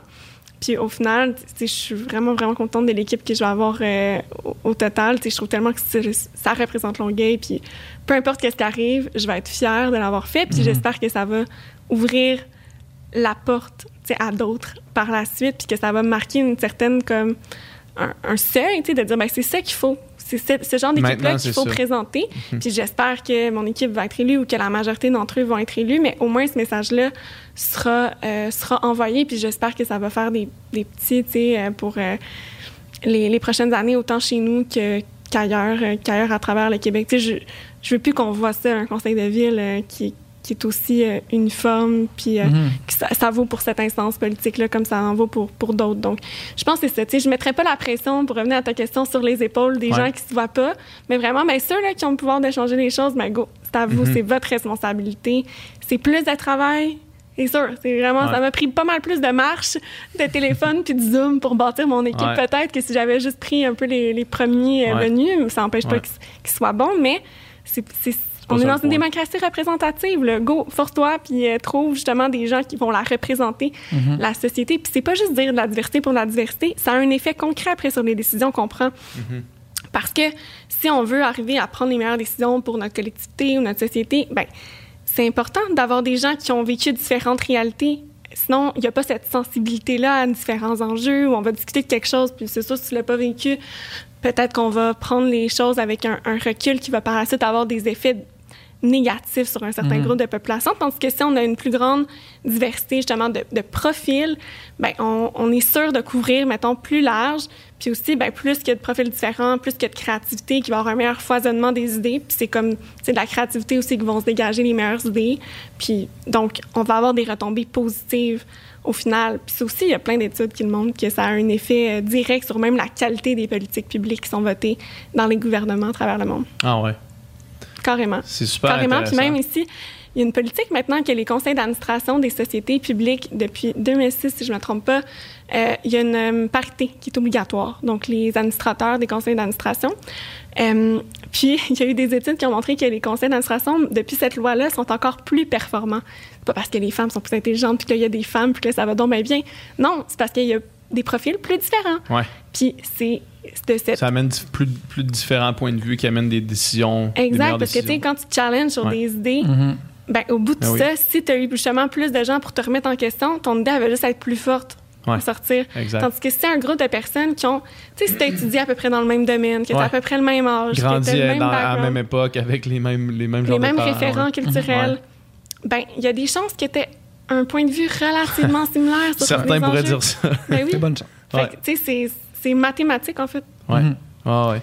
Est-ce que en faisant le saut, mettons, du, euh, du provincial au municipal, euh, le projet de la souveraineté, ou puis toi, ta fibre euh, souverainiste, tu dois la mettre euh, un peu plus loin dans ta liste euh, de priorités, mettons? là?